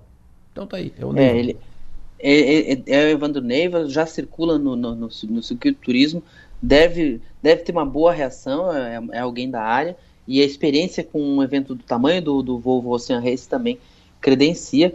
A, Santur, a Santur deve ser transformada em Secretaria de Turismo. A última conversa, essas conversas mudam muito, essas conversas da reforma administrativa. Teve um momento que era a ideia era recriar a SOL, Secretaria de Turismo, Cultura e Esporte. A última conversa é mantém a Fundação Catarinense de Cultura, que já tem lá o, o, o indicado, mantém a FESPORT, que tem o Bruno Souza convidado, e uh, Rafael Nogueira na, na, na, Fundação Catarinense de Cultura, tinha me fugido do nome, do nome dele na hora, hum. e, o, o, o, e pega a Santur e transforma em Secretaria de Turismo. E não, não é, aí é só especificamente de turismo. Essa é a composição do momento. Agora, sobre o MDB e a infraestrutura, a conversa vai ser boa. Ontem eu fiz uma live com o deputado federal Valdir Cobalcini e ele pontou a questão de a, a infraestrutura já está praticamente preenchida pelo pro Jorginho com nomes de sua confiança. Isso. Rafael, Gran, Rafael Grande vai ser o adjunto. Ricardo. Uh, Ricardo Grande vai ser o adjunto, é, Vicilar Preto vai ser o superintendente de infraestrutura, o, o, Ronaldo Carione vai ser diretor de obras civis e hidráulicas. Bom, talvez sobre o assessor de imprensa aí para o Jerry Comper nomear, mas a, a, a, a escolha tá, tá desidratada a pasta. Tá desidratada a pasta. Vai ser uma escolha que o MDB vai fazer. Ontem o Cobalcini defendeu, é, ele não disse ser contra assumir, mas ele ponderou a questão da pasta estar esvaziada, dos poucos espaços e da importância, defendeu muito que o MDB pudesse ter candidato a, a, a governador, que não, não abra mão de ter um candidato a governador para 2026. Inclusive colocou o próprio nome, a gente brincou na, na conversa, porque ele, ele apresentou o nome dele naquela prévia que não teve, na reta final da prévia, e na reta, da prévia, na reta final da prévia tirou o nome para tentar buscar o consenso. Mas eu pensei assim, mas o senhor gostou do gostinho? Ah, gostei, gostei bastante. então agora ele está dizendo que é pré-candidato a governador desde já, já se coloca o Valdir Covalquim, que está estreando no governo, na, na, na, deputado federal. Aliás, ele falou uma coisa muito interessante sobre, sobre governo federal, sobre base aliada do governo Lula, que, que quem não viu a live, eu sugiro que vá lá no canal Piar Online. Uh, ele disse, eu perguntei assim, o MDB faz parte do governo federal. Uh, e aqui em Santa Catarina fez campanha para o Bolsonaro, o Estado majoritário de Bolsonaro. Disse, como é que o senhor vai ficar? É base do governo, é oposição, é independente? Ele assim, a gente não pode negar, é inegável que o MDB está no governo, tem três ministérios. E eu sou disciplinado. Esse é o Valdir Cavalcini. Bom, então, tu, tu acha que o MDB, tu não tem certeza, segurança que o MDB vai aprovar hoje, vai confirmar não. hoje a ida para o governo? Não cravo, não cravo. Hum. Eu, eu, o, depois da nossa live, o Cobalcini tinha uma, uma última conversa com o Chiodini. Chiodini estará na reunião, o Cobalcini não. E vão sentir o sentimento da bancada, né? Hum. Uh, eu acredito assim que na bancada há interesse de assumir. A, a Jerry Comper se, me, se movimentou muito, muito para assumir. Muito. Ele, se, ele ele foi nos prefeitos da região, ele foi na, ele, ele circulou bastante para conseguir esse aval, para se fortalecer. Uh, já já tá, já tá é um nome que está aceito, já está já tá palatável lá no, no, governo, o governo topa o Jerry Comper, né? O Jerry Comper que era talvez o MDBista mais aliado de Moisés, mas uh, ele, deve, ele deve ter apertado alguns botões que o vampiro não apertou e conseguiu uh, tirar toda a sua, conseguiu não ter rejeição do Jorginho Melo. E aí o, o, o ele deve, ele deve, tem a vontade dele de assumir, tem a pressão do suplente para assumir, né? O, o Emerson Stein, ex-prefeito de Porto Belo, renunciou à prefeitura numa, num, numa ousadia, né? Uma pequena cidade, renunciou, apostou nesse projeto de ser, de ser deputado estadual, ficou muito, ficou perto da vaga, ficou com a primeira suplência, é aliado de Chiodini, é aliado de Antílio Lunelli, então, tem o interesse de que ele assuma. Eu, eu acredito que o MDB possa, no mínimo, autorizar a Comper a assumir essa cadeira. E, e mas, é, talvez, esse seja, seja a composição. Mas a, a, a, definição ainda não tinha ontem à noite. Quando é que o PP bate, bate martelo e entrega o Silvio Drevico para a Secretaria de Indústria e Comércio, Desenvolvimento Econômico e tal? Eu acho que agora, né, no caso do Progressistas, a questão é basicamente uh, a reforma administrativa criar a ah, pasta, ah, né? Ah, Hoje, a, a, a, a pasta, eh, eh, se ele assumisse agora, ele assumiria o desenvolvimento econômico sustentável, que ainda existe, que vai ser fragmentado em, em inovação, ciência e tecnologia, a pasta do Marcelo Fetti, vai ser uh, indústria, comércio e serviços, essa pasta que vai ser entregue ao Silvio Drevic, que vai que entrega ao Progressistas. Uh, inclusive, o Jorginho Melo, quando conversou com a gente na, na na, na agronômica no início da semana, ele falou da, que justamente o nome poderia ter continuado desenvolvimento econômico, mas vai ficar indústria, comércio e serviços para linkar com o ministério que é comandado pelo Geraldo Alckmin, uh, que também ficou com esse nome lá em Brasília, e a pasta de meio ambiente e economia verde. Então, nesse momento não há pasta para o Silvio Drevic assumir. Se ele assumisse, ele assumiria a pasta que engloba essas três. Certo. Então, a, a, a, chegada do, do Silvio Drevic para o governo é líquido e certo. E fica essa expectativa pelo PSD. O, o, o, o governador queria o PSD no governo, mas os deputados do PSD não, não têm interesse em estar no governo. Se vai caber uma, uma indicação, alguém, mas por enquanto, por enquanto, ele vai fechar essa tampa com essa possibilidade do Jerry Comper e do Silvio Drevic atendendo, atendendo as questões aí. É, e vão ficar na expectativa do líder do governo, né? Tem uma resistência lá dentro ao Nats, a conversa com o José Milton não, não, não tinha sido retomada no início da semana. É, é um nome que pode ter esse perfil. É, existe uma vontade bastante grande de, de, de, compensar o Zé Milton pelo desgaste que ele teve. É, eles consideram que o Zé Milton foi, foi, foi, foi leal, jogou, fez um bom jogo, que é um nome a se manter por perto.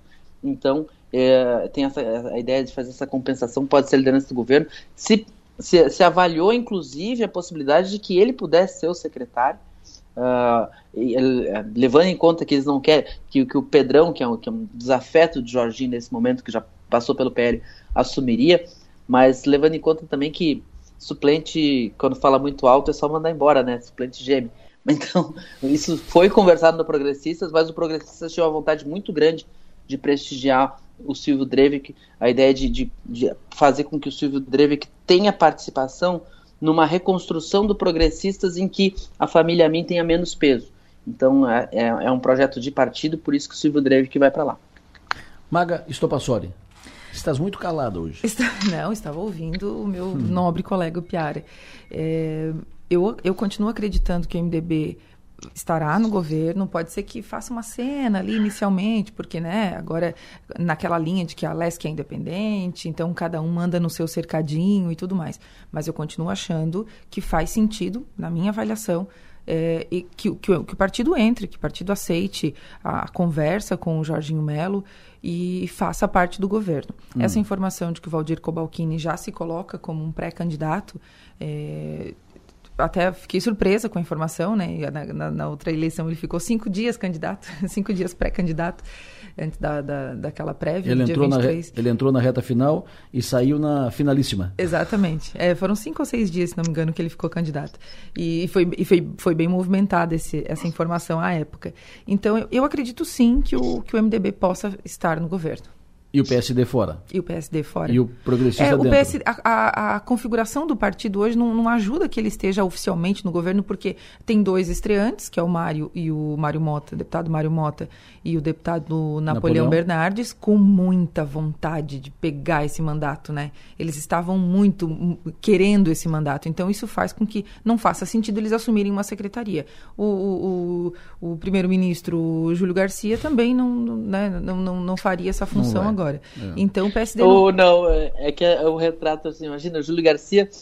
O Jorginho, chefe do Júlio Garcia, não vai Exato. acontecer. Não aconteceu nem, não vai acontecer. Não aconteceu, não aconteceu nem no BESC. Não vai acontecer. Não significa. sondaram, na, sondaram na, o Napoleão para a Secretaria de de, de infra, eu acho Segu... que foi. Não, segurança? Segurança, segurança, segurança, segurança, segurança. e de turismo também. Isso, As duas é. foi sondado. E sondaram o, o Mário o Napoleão... Mota para o turismo. E aí... O Napoleão, o Napoleão tem, tem aquela questão da renúncia para a prefeitura de, da prefeitura de Blumenau para concorrer a senador, depois acabou vice na chapa do Mauro Mariani. E, é, e, é o tipo de coisa assim, se desse certo, era um grande tiro político, Napoleão ia ser o governador do Vale, não sei o quê. Uhum. Como deu errado, que absurdo, abandonou o mandato, etc. Uhum. Né? Política é assim. Então, ele, ele, ele, ele pondera que ele, é, na região podia pegar mal ele não completar o mandato. Houve outros casos de outros, de outros políticos que não, que, que não assumiram o mandato. Então, e o Mário Mota, ele vem para a primeira experiência da vida é. política dele e ele montou um processo seletivo para a escolha do gabinete. Agora ele ia ter que deixar essa turma com, com, com o Zé Caramori. Não, não, não faria sentido não faria sentido para o discurso do Mário uhum. e para o início desse mandato. Então uhum. ele, ele, ele, ele agradeceu mas disse que não, é, não era o momento. Não acho que o PSD seja oposição propriamente, né, Adelora? Aí é outra conversa. Não. Eu estou falando de estar no governo com cargos dessa forma. É. é. Nomes da, de Criciúma e região que estão no radar do governo, é, que estão encaminhados ou que vão ser, mas estão no radar do governo, estão discutindo possibilidades e tal, tal. O Manfredo Gouveia, que foi hum, diretor da Cerâmica Elizabeth, Elizabeth. De está de volta a Criciúma, tinha voltado para Paraíba, ele é de lá. Uhum. Lá ele já foi secretário de Estado e tal, foi presidente do banco lá o Manfredo Gouveia está no radar do governo, está conversando, possibilidade e tal, de ser nomeado. O Otmar Miller, que está no, no, radar, pode ser para SC Gás. E o Jorginho Davi está indicado para uma diretoria da FESPORT, uhum. mas certamente vai depender, vai, isso será encaminhado pelo sim ou pelo não, depois da resposta do Bruno Souza. E o Beto Martins, ex-prefeito de Imbituba, falei com ele hoje cedo sobre a possibilidade dele assumir. Ontem o Stênio Sorato falou de novo do Beto, estamos aguardando o retorno do Beto e tal. Falei com o Beto, ele está em São Paulo, numa viagem a, a, trabalho. E não, ele me, só me disse o seguinte, Adelor, não tem nada definido ainda. Se não tem nada definido ainda, é porque estão conversando. Tem conversa. Feito. Eles estão usando o nome, o nome, do Beto Martins para botar as moscas, né? não, Beto Martins, aí o pessoal ah, ali vai ser o Beto, sai de perto. Mas, aí ninguém mexe. Não, acho que o Beto não vai, não. então tá bom. Um outro assunto importante, assunto da, da pauta é o seguinte: acontece uma, um ato hoje em Florianópolis, na Assembleia Legislativa, um ato de solidariedade a quatro vereadoras do estado de Santa Catarina que estão ameaçadas de morte foram, receberam ameaças, ameaças uh, por e-mail, uh, todas elas. Uma delas é a Giovana Mondardo, vereadora aqui de Criciúma, que está em linha conosco. Vereadora, bom dia. Bom dia, bom dia, Telor, bom dia, Piara, Maga, todos os ouvintes da Rádio São Maior. Quem te ameaçou? Como é que foi essa ameaça? Quando foi essa ameaça? Foi uma? Foram várias? Como é que foi isso? Telor, primeiro é, quero agradecer o Castro aqui para trazer sobre essa situação aqui a gente vem enfrentando nos nas últimas, na última semana, né, especificamente. É, você lembra que eu estava no Rio de Janeiro conversando com a ministra, com as ministras, né? É, tive aqui a, a, oportunidade de falar um pouco é, da oportunidade de trazê-la, né, trazer a ministra de Ciência e Tecnologia para Criciúma. E de lá eu recebi uma mensagem no WhatsApp que eu havia sido citada em um e-mail que foi direcionado a outra vereadora com uma ameaça de morte. Dali eu pensei, bom, estou dentro de um e-mail que foi enviado para alguém. Uh, em seguida, eu, consultei o meu e-mail da, oficial da Câmara de Vereadores aqui de Criciúma e, de fato, também havia uma mensagem uh, de ameaça. Uma mensagem não, né, um e-mail assinado uh, com um teor muito semelhante aos demais e-mails que foram enviados para as vereadoras, citando-as também uh, e me citando. Né, um, um, um e-mail bastante violento, divulguei nas minhas redes sociais, uh, que ameaça a minha vida, a minha integridade e a da minha família. Eu ouso dizer, Delor, que é, eu estava aqui ouvindo vocês falarem e sempre muito atenta né, com as compreensões e articulações que o Estado de Santa Catarina faz. E eu ouso dizer que todas as cinco, e vou além, né, porque são, nós somos mais ou menos em seis mulheres que ou uma teve um pedido de cassação, como foi meu caso, e a gente conseguiu arquivar, uma teve mandato cassado, outra está lá em Maravilha também com processo de cassação, e todas as outras tiveram ameaça de morte por serem quem são, por defender o que defendem. Eu estava aqui ouvindo vocês pensando como eu queria estar envolvida nessa discussão, como eu queria poder falar sobre política séria, sobre trabalho, enquanto isso a gente precisa é, garantir a nossa sobrevivência. Santa Catarina é o único estado do país onde seis vereadoras estão sendo ameaçadas de morte e uh, precisam se, se unir e se reorganizar com a sociedade civil, com uh, os movimentos sociais e agora com o movimento Humanismo Santa Catarina, que com muita sensibilidade organiza esse movimento, que a tendência é de fato ocorrer em outras cidades do estado, uh, para se solidarizar e tentar criar uma, um fortalecimento em torno da defesa de vereadoras que passam esses episódios. O Piara? Bom dia, vereadora. Minha, minha solidariedade. O que, que vocês pretendem fazer de forma prática? Né? Uma, há uma identificação dessa ameaça? Uh, teria partido de um vereador de São Miguel do Oeste, do PDT? Uh, inclusive, estou em São Miguel do Oeste neste momento, por coincidência. E ele negou, mas como é que o que, que vocês eh, diz que né, usou o clássico se usaram meu nome, foi hackeado, sei lá o quê? Uh, que, que, que, providências vocês, vereadoras, estão, estão tomando para identificar e, e, culpar, e culpabilizar essa, essas ameaças que não podem ficar impunes? Pierre, primeiro, obrigada pela solidariedade. É, a gente é, tem se, se organizou, né? A grande maioria de nós precisou individualmente tomar decisões para a sua própria segurança. Eu, por exemplo, entrei, entrei ontem, né, a, com a sugestão e a indicação do, do ministro do Ministério dos Direitos Humanos no programa de segurança do Ministério, ministro Silvio Almeida, para que é, pudesse minimamente ter alguma condição de segurança que é, viabilize, inclusive, meu trabalho como vereador aqui na cidade. Muitos outros vereadores acabaram ativando também esse programa ou registrando boletins de ocorrência, enfim, acionando a Polícia Militar do seu município, como foi em Brusque, com a Marlina, é, muitas situações, porque todos os e-mails foram assinados por esse, por esse vereador, né, pelo vice-presidente da Câmara de São Miguel do Oeste. Ele nega, diz que registrou o boletim de ocorrência, mas vamos ficar na expectativa, é um crime virtual de toda forma, então, sendo ele ou não, alguém vai ter que pagar por essa situação. E eu tenho já é, fui procurada por um, um, especialista em crime cibernético e agora é, ele tem também já me passado alguns dados, algumas informações que, feliz ou infelizmente, eu vou ter que deixar para o Ministério Público Federal uh, avançar e poder punir, de fato, uh, para que esses crimes sejam coibidos. Né? Enquanto é, a maioria das pessoas podem falar sobre política, podem discutir, podem trabalhar e se dedicam a isso, a gente tem que ficar uh, uh, nesse sentido de achar criminosos e aí se, e se proteger.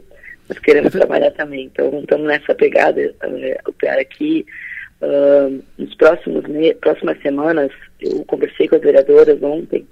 E nas próximas semanas a gente tem algumas estratégias. A mais prática do ponto de vista não só da punição, foi essa que eu falei, mas do ponto de vista de mitigar esse tipo de comportamento ou de minimamente é, traduzir que Santa Catarina, independente da sua posição política, também tem espaço para as mulheres combativas que estão espalhadas pelo Estado e querem trabalhar e que têm suas representações, porque fomos muito bem votadas nos nossos municípios, é, nós vamos tentar trazer o ministro de Direitos Humanos para cá, ou a própria ministra de Igualdade Racial, e estamos nos mobilizando para isso, porque é inadmissível que um Estado como o nosso, com o maior número de células neonazistas do país, com seis vereadoras ameaçadas de morte, saia uh, impune disso. Nós não queremos ficar nesse programa de segurança para o resto do nosso mandato. Nós queremos trabalhar mesmo. Giovana, o, o, o, que, que é a ameaça? O que, o que, que diz, ó, vamos te pegar, ou uh, vamos caçar tua vida? O, o que, que diz a, a, Como é que se consolida, forma essa ameaça? Sim. Doutor, essa, essa foi uma. É um texto, né, bastante extenso que, uh, primeiro, xinga. De, tem teor racista, teor lesbofóbico, teor uh, homofóbico, de tudo que é ordem uh, do ponto de vista de, de xingamentos e agressões, uh, ativa aí também uma indignação desse, desse sujeito de uh, ter sido expulso do PDT, porque aparentemente ele xinga também o Manuel Dias, Maneca Dias, imagina, um, um, um grande ancião da política catarinense, ex-ministro, que está no bolo também, você imagina, né? então ele xinga a gente de tudo e coisa e tal, e diz que vai caçar, que o começo, da, que a cassação do mandato da Maria Tereza Capra foi só o começo.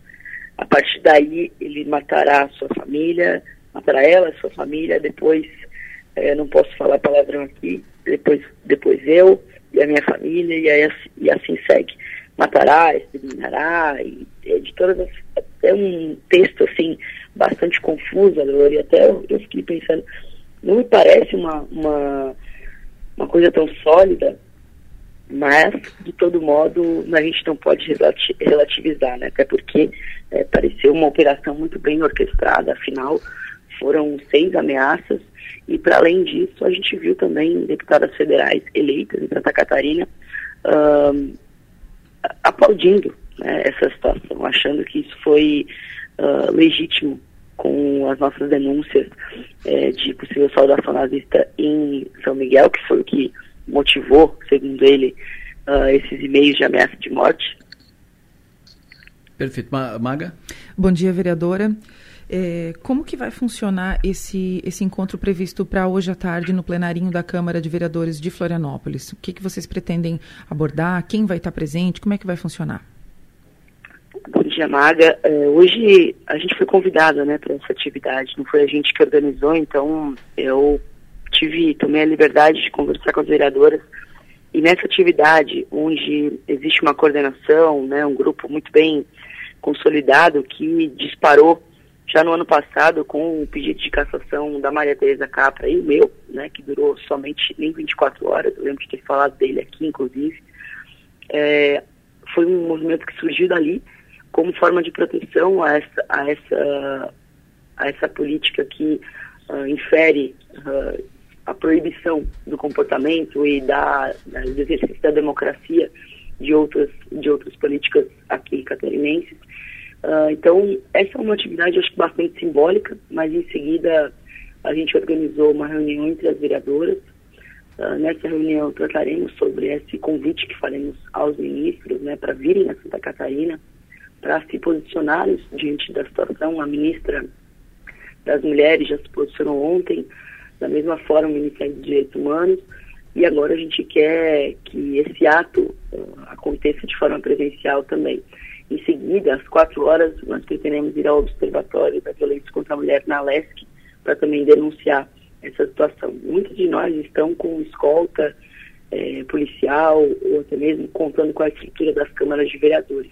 É o meu caso, é o caso da vereadora Carla Aires também. Ontem recebi um ofício da Câmara de Vereadores de Criciúma, né, que é, rejeita essa situação, que uh, se colocou à disposição e colocou toda a estrutura da Câmara à disposição. Não à toa que outra ameaçada de morte também foi a vereadora Roseli De Luca, que à época, quando eu fui, tive meu pedido de cassação, ela era presidenta. Então, ela foi ameaçada por ter, de alguma forma, entre aspas, facilitado esse processo de arquivamento do pedido de cassação. Então, fiquei sabendo ontem também, foi uma, uma outra notícia, e ela vai também registrar boletim de ocorrência, assim como todas nós. Perfeito. Uh, vereadora Giovana, muito obrigado pela sua atenção, obrigado pela entrevista. A senhora tem um bom dia. Bom dia a todos, bom trabalho e um grande abraço a todos os ouvintes da Rádio Perfeito. Uh, olha, eu sobre isso, isso me, chega a me embrulhar o estômago aqui. Mas sobre isso é o seguinte: eu posso divergir 100% das posições e das ponderações e das opiniões da vereadora Giovana e de todos os outros e de qualquer outro vereador, mas eu sempre vou aceitar que ela tenha espaço e que todo aquele representante do, do, do cidadão, representante da, da sociedade, tem espaço para se manifestar. Isso é da, da democracia. Como diria o, o filósofo pensador francês Voltaire, Discordo do que você diz, mas defenderei até a morte o seu direito de dizê-lo. Ponto. Respeito, respeito entre as pessoas. Ninguém é dono da, da verdade. Posso, posso discordar 100% do que ela está dizendo. Mas é o direito dela de, de, de dizer, é o direito dela de se, de se, manifestar. Qualquer ameaça que ultrapasse o debate das ideias e de discordar e concordar e etc e tal, é uma ameaça que a gente tem que ficar, que tem que provocar reações de fato, é, que não podem ser aceitas, né? Não, não, pode, as coisas não podem sair do, do lá do, do, do plenário da Câmara para entrar em, em boletim de ocorrência. Isso é, é muito preocupante.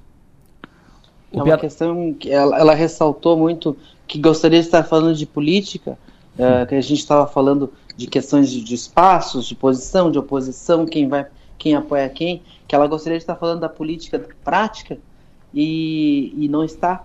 Uh, e isso é, é, déficit de política mesmo. A política ela existe para a gente poder colocar todas as contradições na arena pública, debatê-las sem que a gente uh, entre em guerra, sem que a gente ameace as ideias brigam, as pessoas não. A gente está precisando de política no país, a gente precisa sair dessa, dessa loucura, desses extremismos que a gente está vendo. Ah, o que esse vereador aqui de São Miguel ele vai ter todo eh, ele nega a autoria do e-mail alguém escreveu esse e-mail escolheu mulheres ele não mandou esse e-mail para o Marquito ele mandou esse e-mail para as mulheres vereadoras ele não mandou esse e-mail para a Fanny Beaupré é, já mostra um perfil uh, o vereador nega que seja ele que se identifique quem foi e se foi o vereador que, que, que, que, seja punido exemplarmente ou se foi outra pessoa que também seja, a gente não pode conviver com um clima de medo. A gente tem a, a vereadora caçada aqui de São Miguel, não pode mais estar em São Miguel.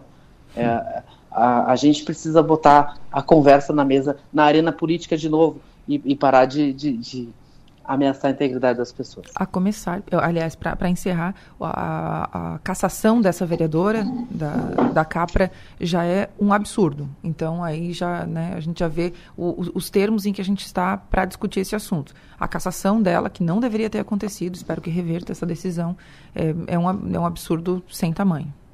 O Piara Bosch, sucesso e energia, bom trabalho, até amanhã. Até amanhã, amanhã de volta em Florianópolis. Tô aqui em São Miguel hoje. então tá bom. Magal, abraço. Até amanhã. Até amanhã, até amanhã. No plenário, oferecimento. Naturai. Nossa natureza é se alimentar bem. E Construtora Nunes. Olha, eu vou por intervalo, eu volto em seguida. Temos ainda algumas questões a tratar aqui no programa. E. Jogo rápido. Nós tratamos aqui hoje, uh, atendendo manifestações dos ouvintes, tratamos aqui da questão do trânsito na Avenida Santos Dumont, agora revitalizada Avenida Santos Dumont, que precisa de sinalização e tem problemas, riscos e tal. Uh, alguns ouvintes já se manifestaram, o diretor da diretoria de, de transportes de trânsito já se, já se manifestou também, o gerente da, da DTT já se manifestou, uh, ouvintes se manifestaram, repito. E tem mais uma manifestação de um ouvinte que é o vice-presidente da UABC, o Gentil. Bom dia, Delor. Adelo, é, no tocante ao trânsito, principalmente ali na Avenida Santos Dumont, ficou muito bom. Recebi reclamações de vários comerciantes. Tem coisa que não se cria, se copia. É, por exemplo, nós sabemos que o motorista é irresponsável e também o pedestre é irresponsável. Em Camboriú, por exemplo, nós temos a passagem de pedestres é, longas e, e baixas, não altas igual aqui e estreitas. O que, que acontece? No momento que nós copiarmos este padrão é, lá de Camboriú, as pessoas de veículo andam mais devagar, não prejudica o próprio veículo e observa o comércio e dá mais segurança aos pedestres, obviamente que vão atravessar aquela faixa. E outra coisa, campanhas institucionais no tocante ao trânsito em Criciúma. Isso não é apenas na Semana Nacional do Trânsito, isso tem que ser feito com frequência, o que não é feito em Criciúma. Um abraço. Perfeito. Muito obrigado, gentil. Observação pertinente também. Trocando de assunto, vamos para a Câmara de Vereadores de Criciúma. Na linha conosco, o vereador Nicola Martins. Vereador, bom dia. Bom dia, bom dia, Delor, bom dia, Maior. Iniciativa sua, foi aprovado ontem o requerimento de instalação da Comissão Temporária Especial da Casan, uma comissão para tratar das questões da Casan, da relação a, da Casan com o Criciúma, é, comissão que foi muito puxada por aquele episódio que Criciúma ficou cinco dias sem água, e aí, em função disso, várias outras questões foram levantadas, levantadas, e isso veio para a comissão. Quando a comissão começa a, a trabalhar e qual será o foco desse trabalho da comissão, Nicola? É, essa comissão deve começar, deve eleger presidente relator e já começar os trabalhos na próxima terça-feira, porque agora tem o prazo regimental para que cada bancada indique o seu representante, eu vou ser representante do PSDB, o Kaminski do PP, e os outros são representantes automáticos, porque são vereadores de é, um vereador por partido, né? Então é muito tranquilo. Na próxima terça-feira elege presidente e relator, e aí a gente segue os trabalhos. Logo no início, Adelor, a gente já tem que chamar a Casan para participar, para explicar o que aconteceu. A resposta que, por exemplo, a Casan deu para o Ministério Público, e aí eu estive na semana passada com o Dr. Diógenes lá no Ministério Público e tive acesso à resposta que a Casan encaminhou para eles, e ao inquérito completo de 400 páginas que, que o Ministério Público abriu lá em 2019 e está acompanhando o trabalho da Casan, a resposta que eles deram para o Ministério Público não condiz com o que eles estão dando publicamente também. Então a gente quer entender o que, que eles estão falando, que, o, quais são os motivos que, que levaram ao caso da semana retrasada, o que o está levando a gente a ter recorrência nisso. Os moradores do Jardim Angélica, por exemplo, constantemente me mandam mensagem dizendo que está faltando água. Qual é o custo da água em Criciúma? Qual é o lucro que a Casan tem com Criciúma? Porque o, o, lucro que ela tem em Criciúma é o dinheiro da Dona Maria, é o dinheiro do seu João, que está indo para bancar água em outra cidade. Por que, que isso está acontecendo? A gente tem que analisar isso a fundo e ir a fundo nesse assunto, buscar uma resolução.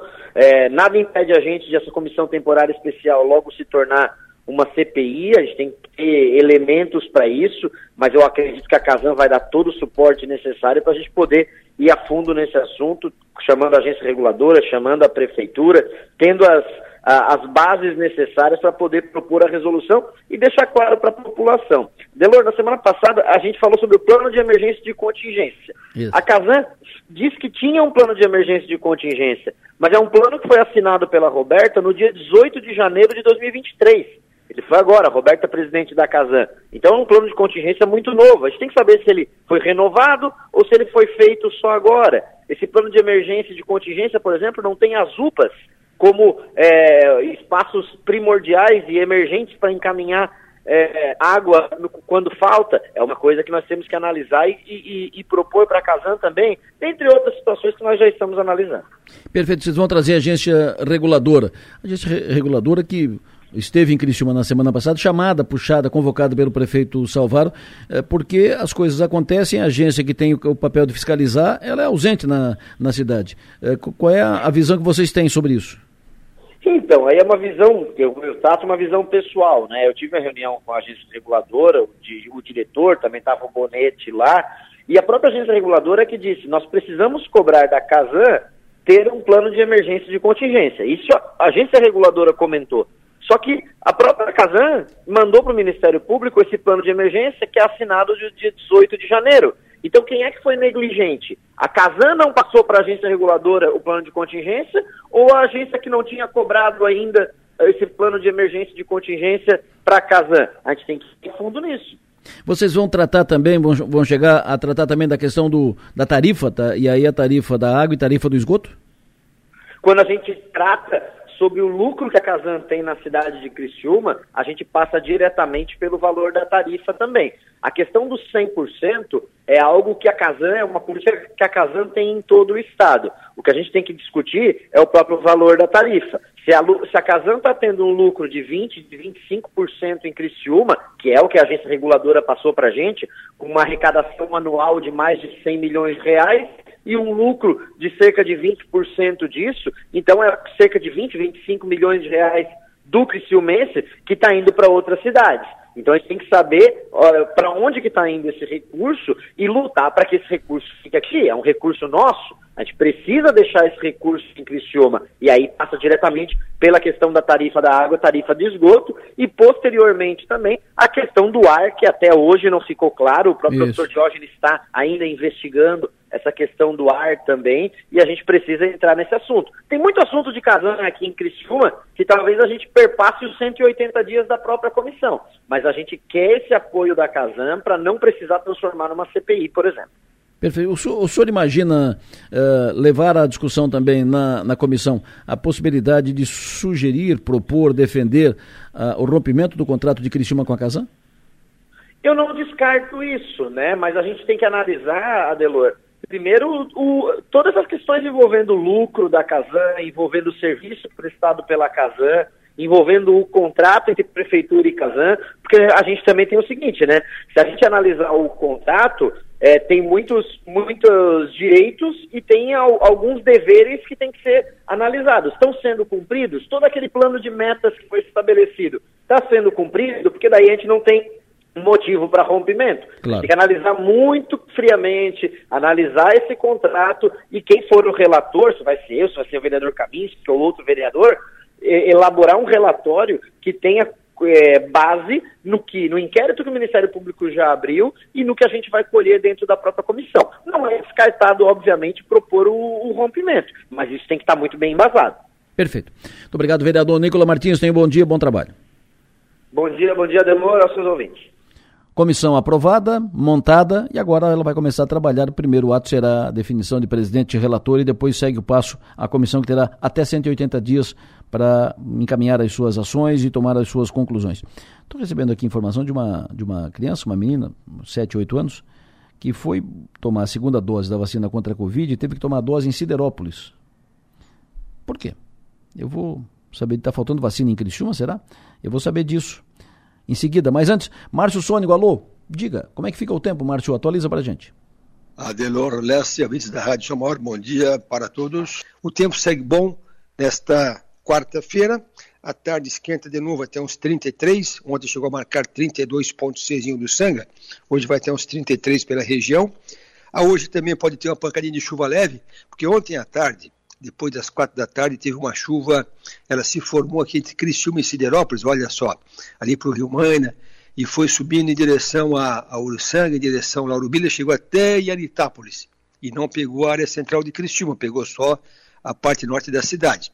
Hoje, de novo, pode acontecer esse tipo de formação, chuva localizada, não acontece em todos os locais, e em função do aquecimento de verão.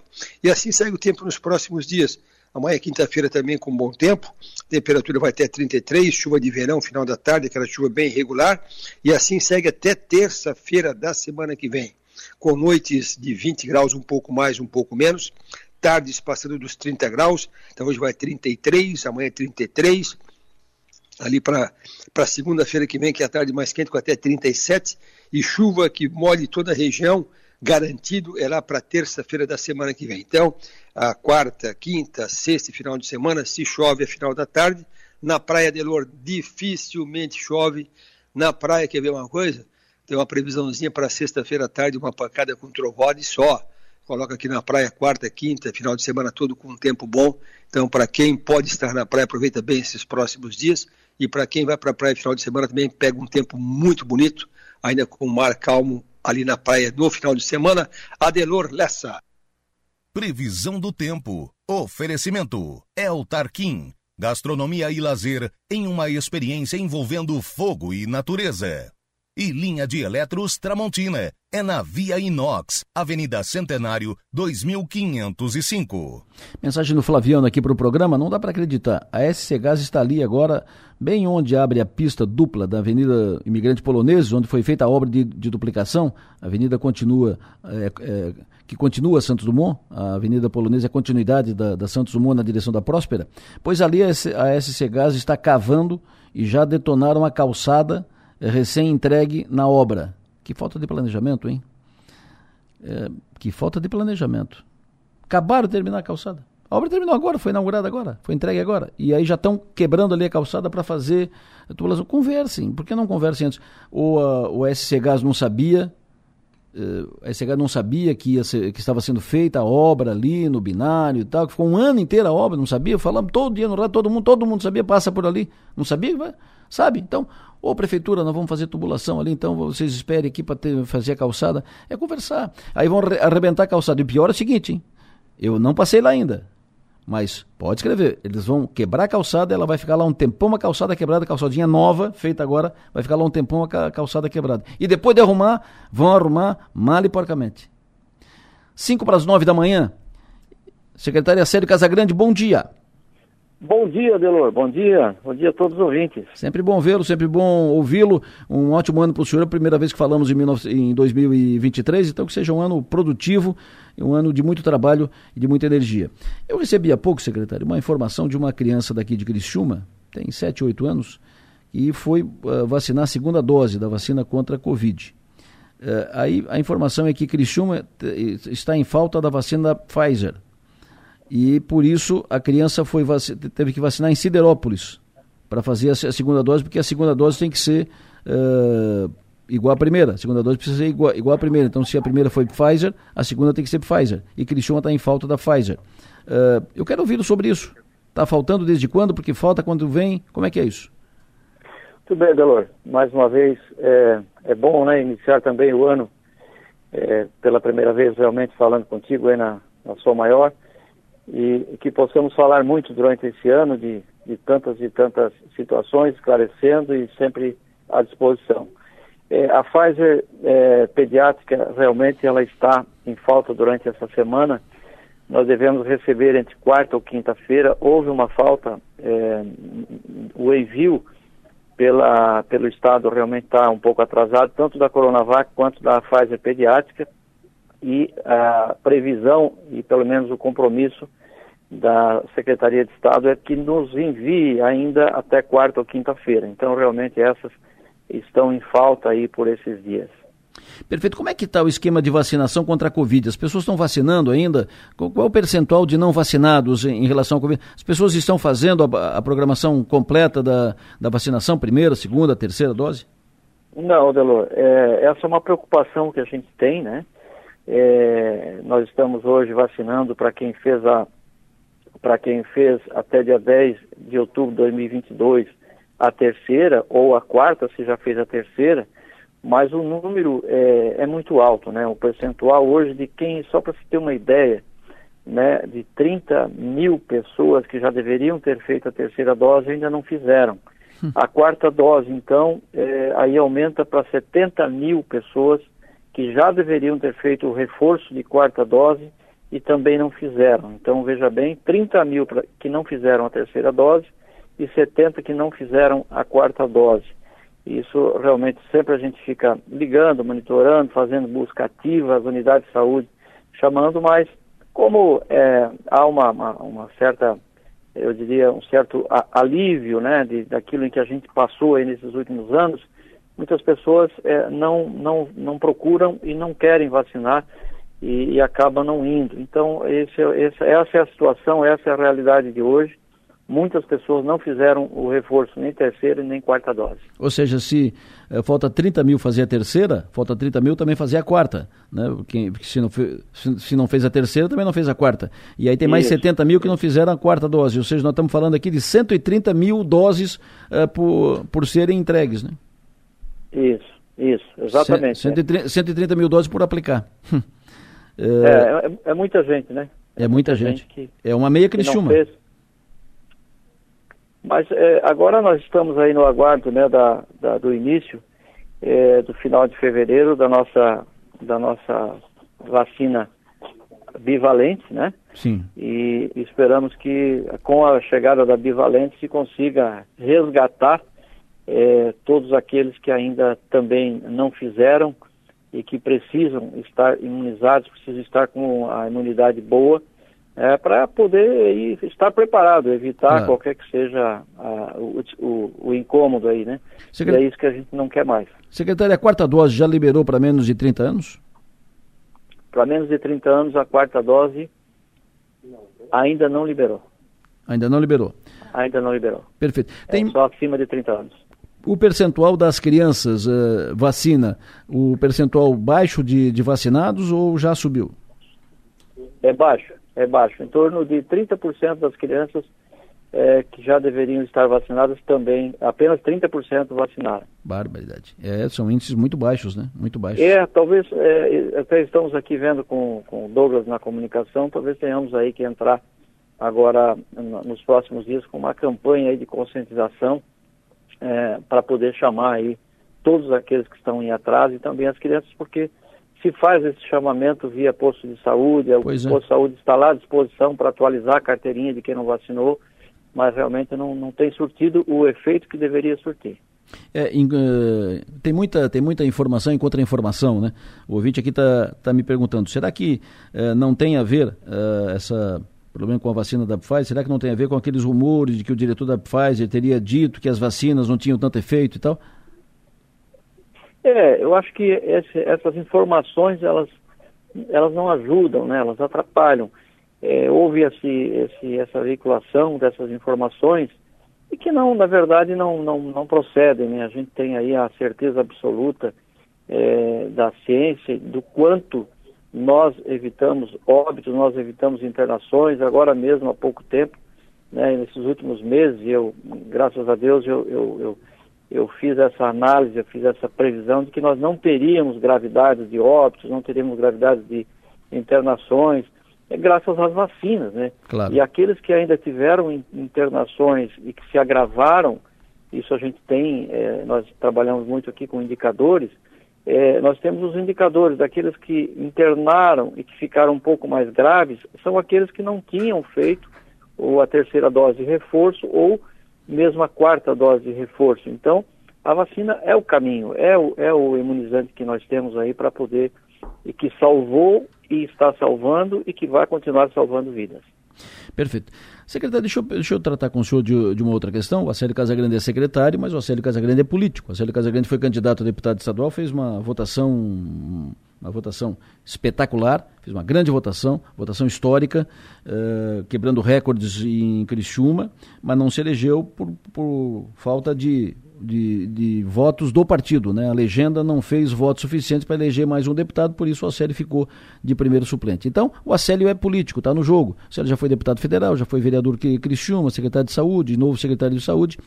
E o Acélio, muito estimulado pela votação que fez no ano passado para, para deputado estadual, foi o mais votado em Criciúma, com larga vantagem sobre o segundo, o segundo mais votado. O Acélio passou a ter seu nome citado como alternativa para disputar a prefeitura de Criciúma. O Acélio está pensando nisso? Está no jogo? Uh, de fato, uh, está informando ao partido, está se colocando como pré-candidato? Bem, Delor, é, isso realmente tem, tem sido é, muito comentado, as pessoas falam, e, e, pela votação, a maior votação da história, mais uma vez, da cidade de Criciúma, e eu não canso de agradecer a todos esses votos, agradeço mesmo, e infelizmente, né, 16 que fizeram menos votos do que nós estão é, hoje como deputados estaduais, né, foi o 25 mais votado do Estado. Isso é, é claro que gera especulação e, e, nesse momento eu foco mais uma vez no trabalho. Eu gosto de fazer gestão em saúde, eu gosto do trabalho que faço.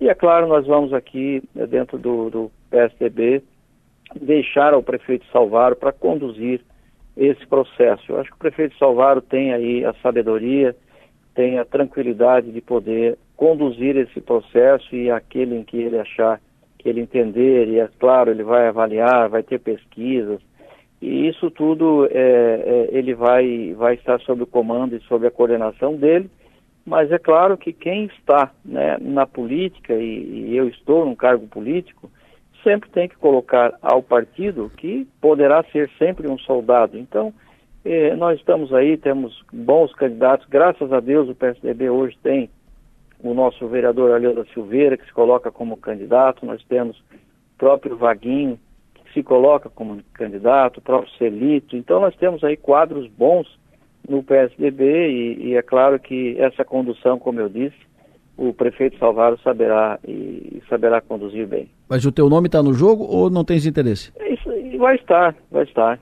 vai estar, vai estar à disposição, sim.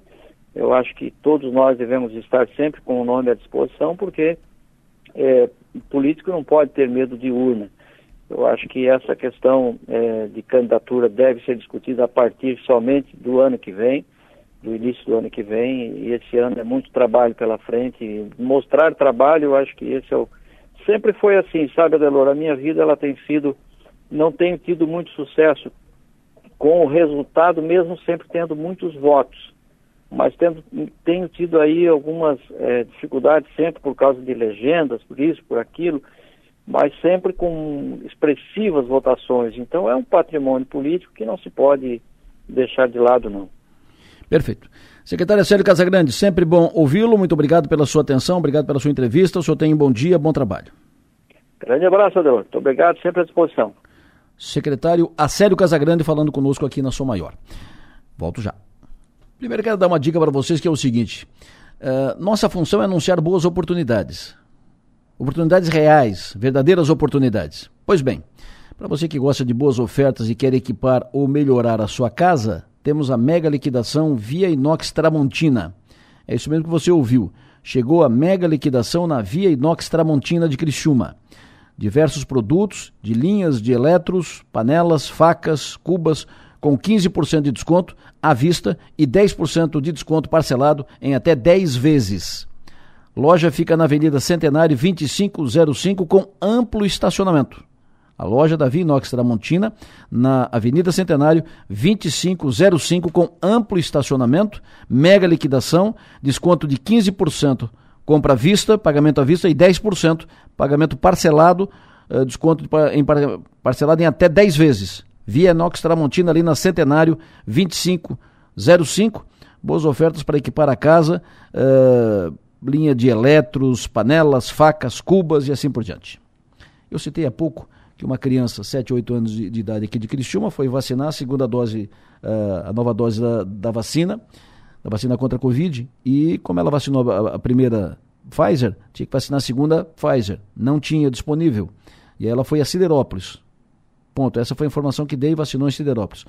O que cabe acrescentar é que o pai levou a criança em Siderópolis para vacinar, chegou lá no posto de saúde, o posto não estava funcionando. Por quê? Porque roubaram os fios roubaram os fios de cobre. E aí a unidade não está funcionando. Aí ele teve que ir noutra unidade para fazer, fazer a vacina.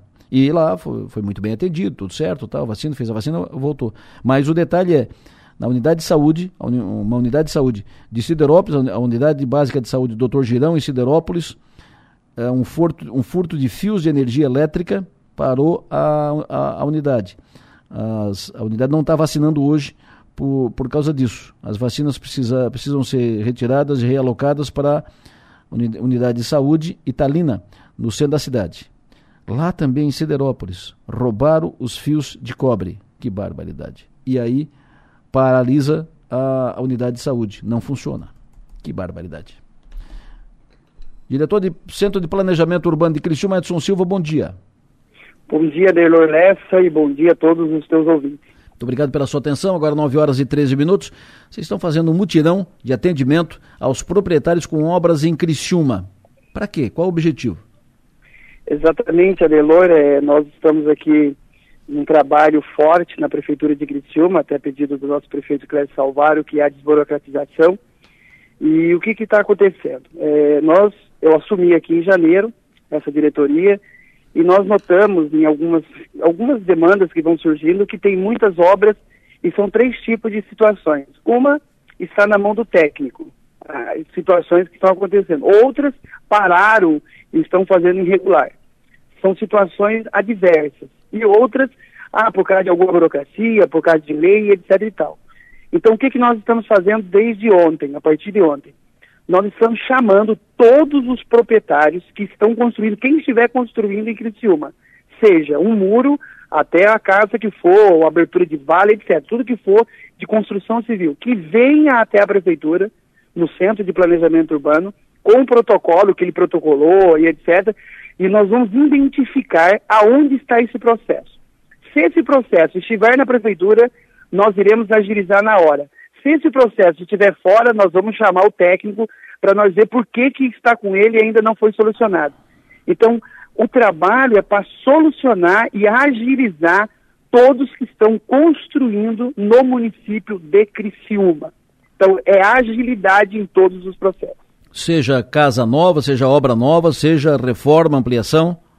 Tudo, seja ampliação, regularização, é, calçada, é tudo que for de construção civil. É, nós até pedimos, não, ah, mas eu estou irregular, venha falar conosco. Porque muitas vezes, se quiser, eu estou irregular, não vou na prefeitura, porque eles vão descobrir, vão fiscalizar, não. Vem aqui porque nós queremos ajudar e agilizar, porque o que entra irregular agora pode ter problema no futuro para eles.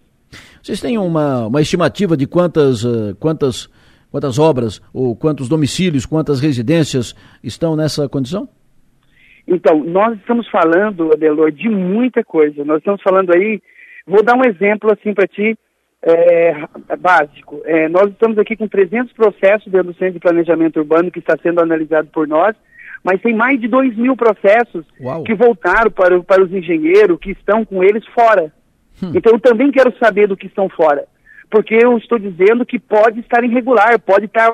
Ah, pediram para mudar alguma coisa, a acessibilidade. Venha falar conosco, nós queremos ajudá-los, não somente é, olhar e avaliar, nós queremos ajudá-los também nesses projetos. Vocês têm levantamento de obras irregulares em Criciúma, obras que foram feitas sem, sem, sem o conhecimento do poder público? Adelor, é, nós estamos fazendo esse levantamento. Não tenho agora especificamente para falar, mas nós estamos fazendo esse levantamento sim para nós saber quantos que tem. E muitas vezes é, ah, o problema vai surgir depois. Por exemplo, ah, eu vou abrir uma empresa, eu, preciso, eu tenho uma empresa na minha casa e depois eu preciso do alvará. Vai travar lá. Então é esse, é esse preventivo que nós estamos fazendo antes, para não ter problema daqui a um ano uhum. e assim por diante. Então, muitas vezes as pessoas vêm aqui e falam assim, ah, vou, é, para mim receber o meu alvará, que eu tenho um MEI dentro da minha casa, etc.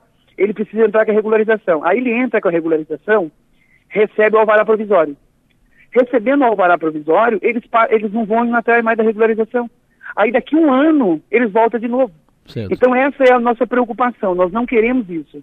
Nós queremos que as pessoas que comecem, ah, mas é muita burocracia, ah, mas é difícil. Concordo que existe dentro da construção civil, é, não, é, não é fácil, mas nós estamos aqui à disposição para desburocratizar. Nós estamos num processo desse mês de desburocratizar todos os processos da construção civil.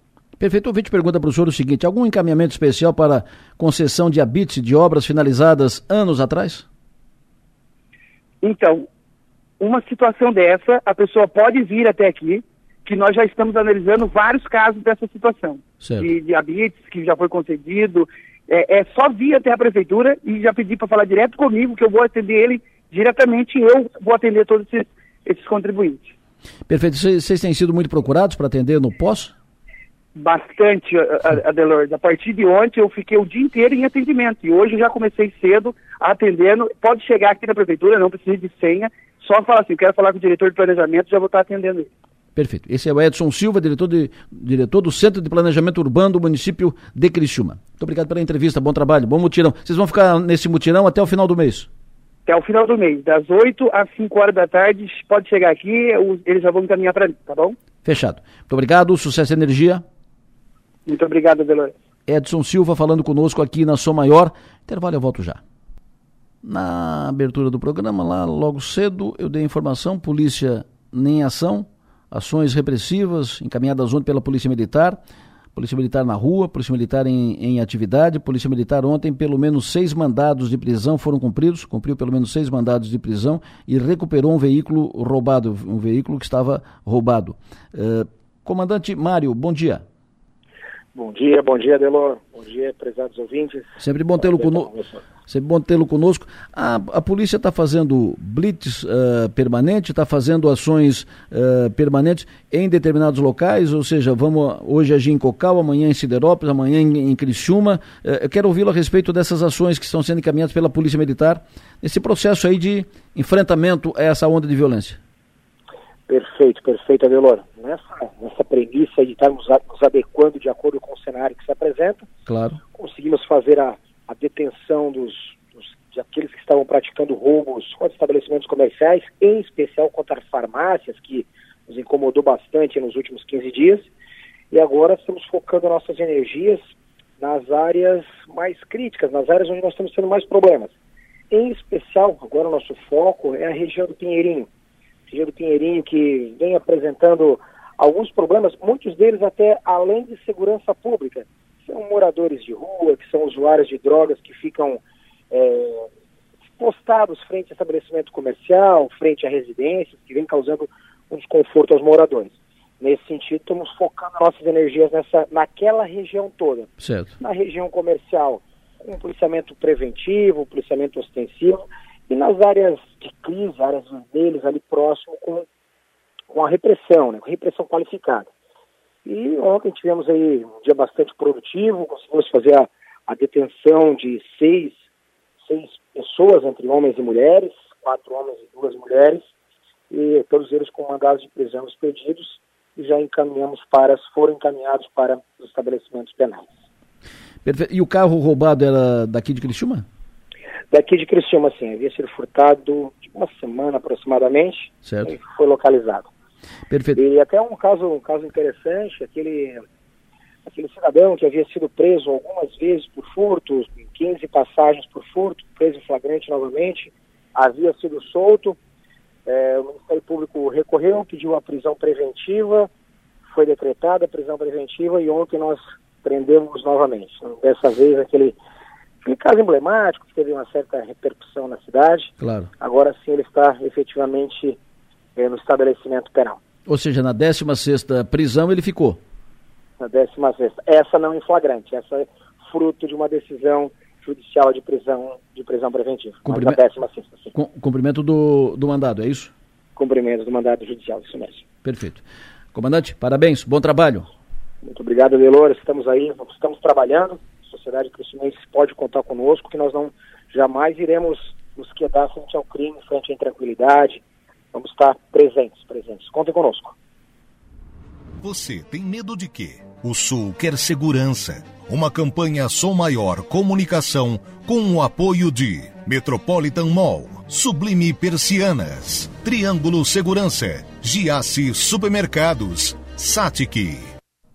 Arthur Lessa, muito bom dia. Qual o destaque de hoje do 60 Minutos? Bom dia, eu tenho três destaques hoje nos 60 Minutos. É, eu vou começar pelo, pelo último que vai ao programa, que é o quadro com a Lecoga, que é, é toda quarta-feira, o Insight.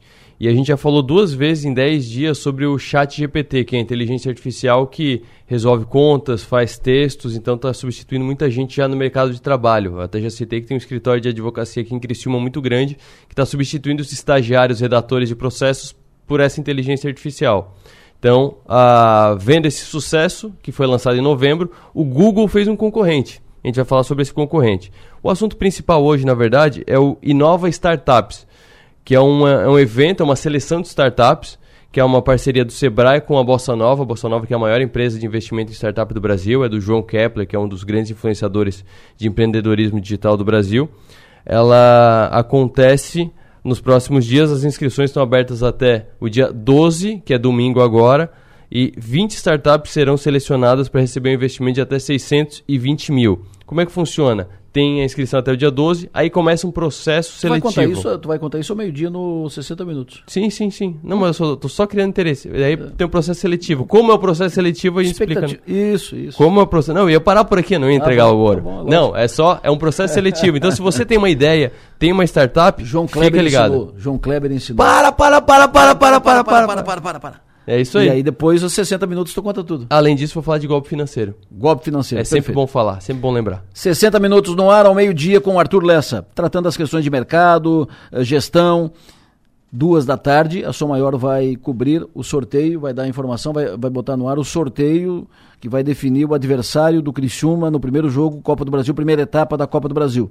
12, 14 horas, duas da tarde, na CBF será feito o sorteio e a Som Maior vai colocar no ar. E à noite, mais uma vez o Timaço em campo. O Timaço vai a Tubarão para acompanhar o jogo do Criciúma, jogo 9 da noite. A jornada começa às 8 da, da noite. Vai estar o time completo, né? Uh, Rafael, Enio, Manu, Niltinho, uh, Marcos Broca, uh, Zé Picanha, Marcelinho, todo o time em campo hoje a acompanhar o Criciúma, jogo importante para o Criciúma. O Criciúma, que entrou no Campeonato Catarinense com o objetivo, foco definido, meta anunciada de ser campeão catarinense, de recuperar a hegemonia do futebol catarinense. Para isso, para conseguir alcançar a meta, tem que ganhar o jogo de hoje do líder do campeonato, que é o Ercílio Luz, lá em Tubarão. Jogo hoje, aqui na Som Maior, no Timaço Som Maior, acompanhando o Criciúma em Tubarão. Mas tudo isso eles vão falar às 11 horas da manhã no Som Maior Esportes. Vão dar falar da expectativa do jogo, falar como será o jogo, é, falar como vai ser a, cobertura e assim por diante. E tem o sorteio do Bistec. O bolão do Bistec, para quem acertar o resultado, ganha prêmio do Bistec, picanha e assim por diante. Também detalhes disso no Som Maior Esportes. Comigo ficou por aqui. Comigo terminou, fechou, acabou meu tempo. Lembrando sempre que nosso papel nesta vida é ser e fazer feliz. Volto pro ar às seis da tarde no Ponto Final. Bom dia.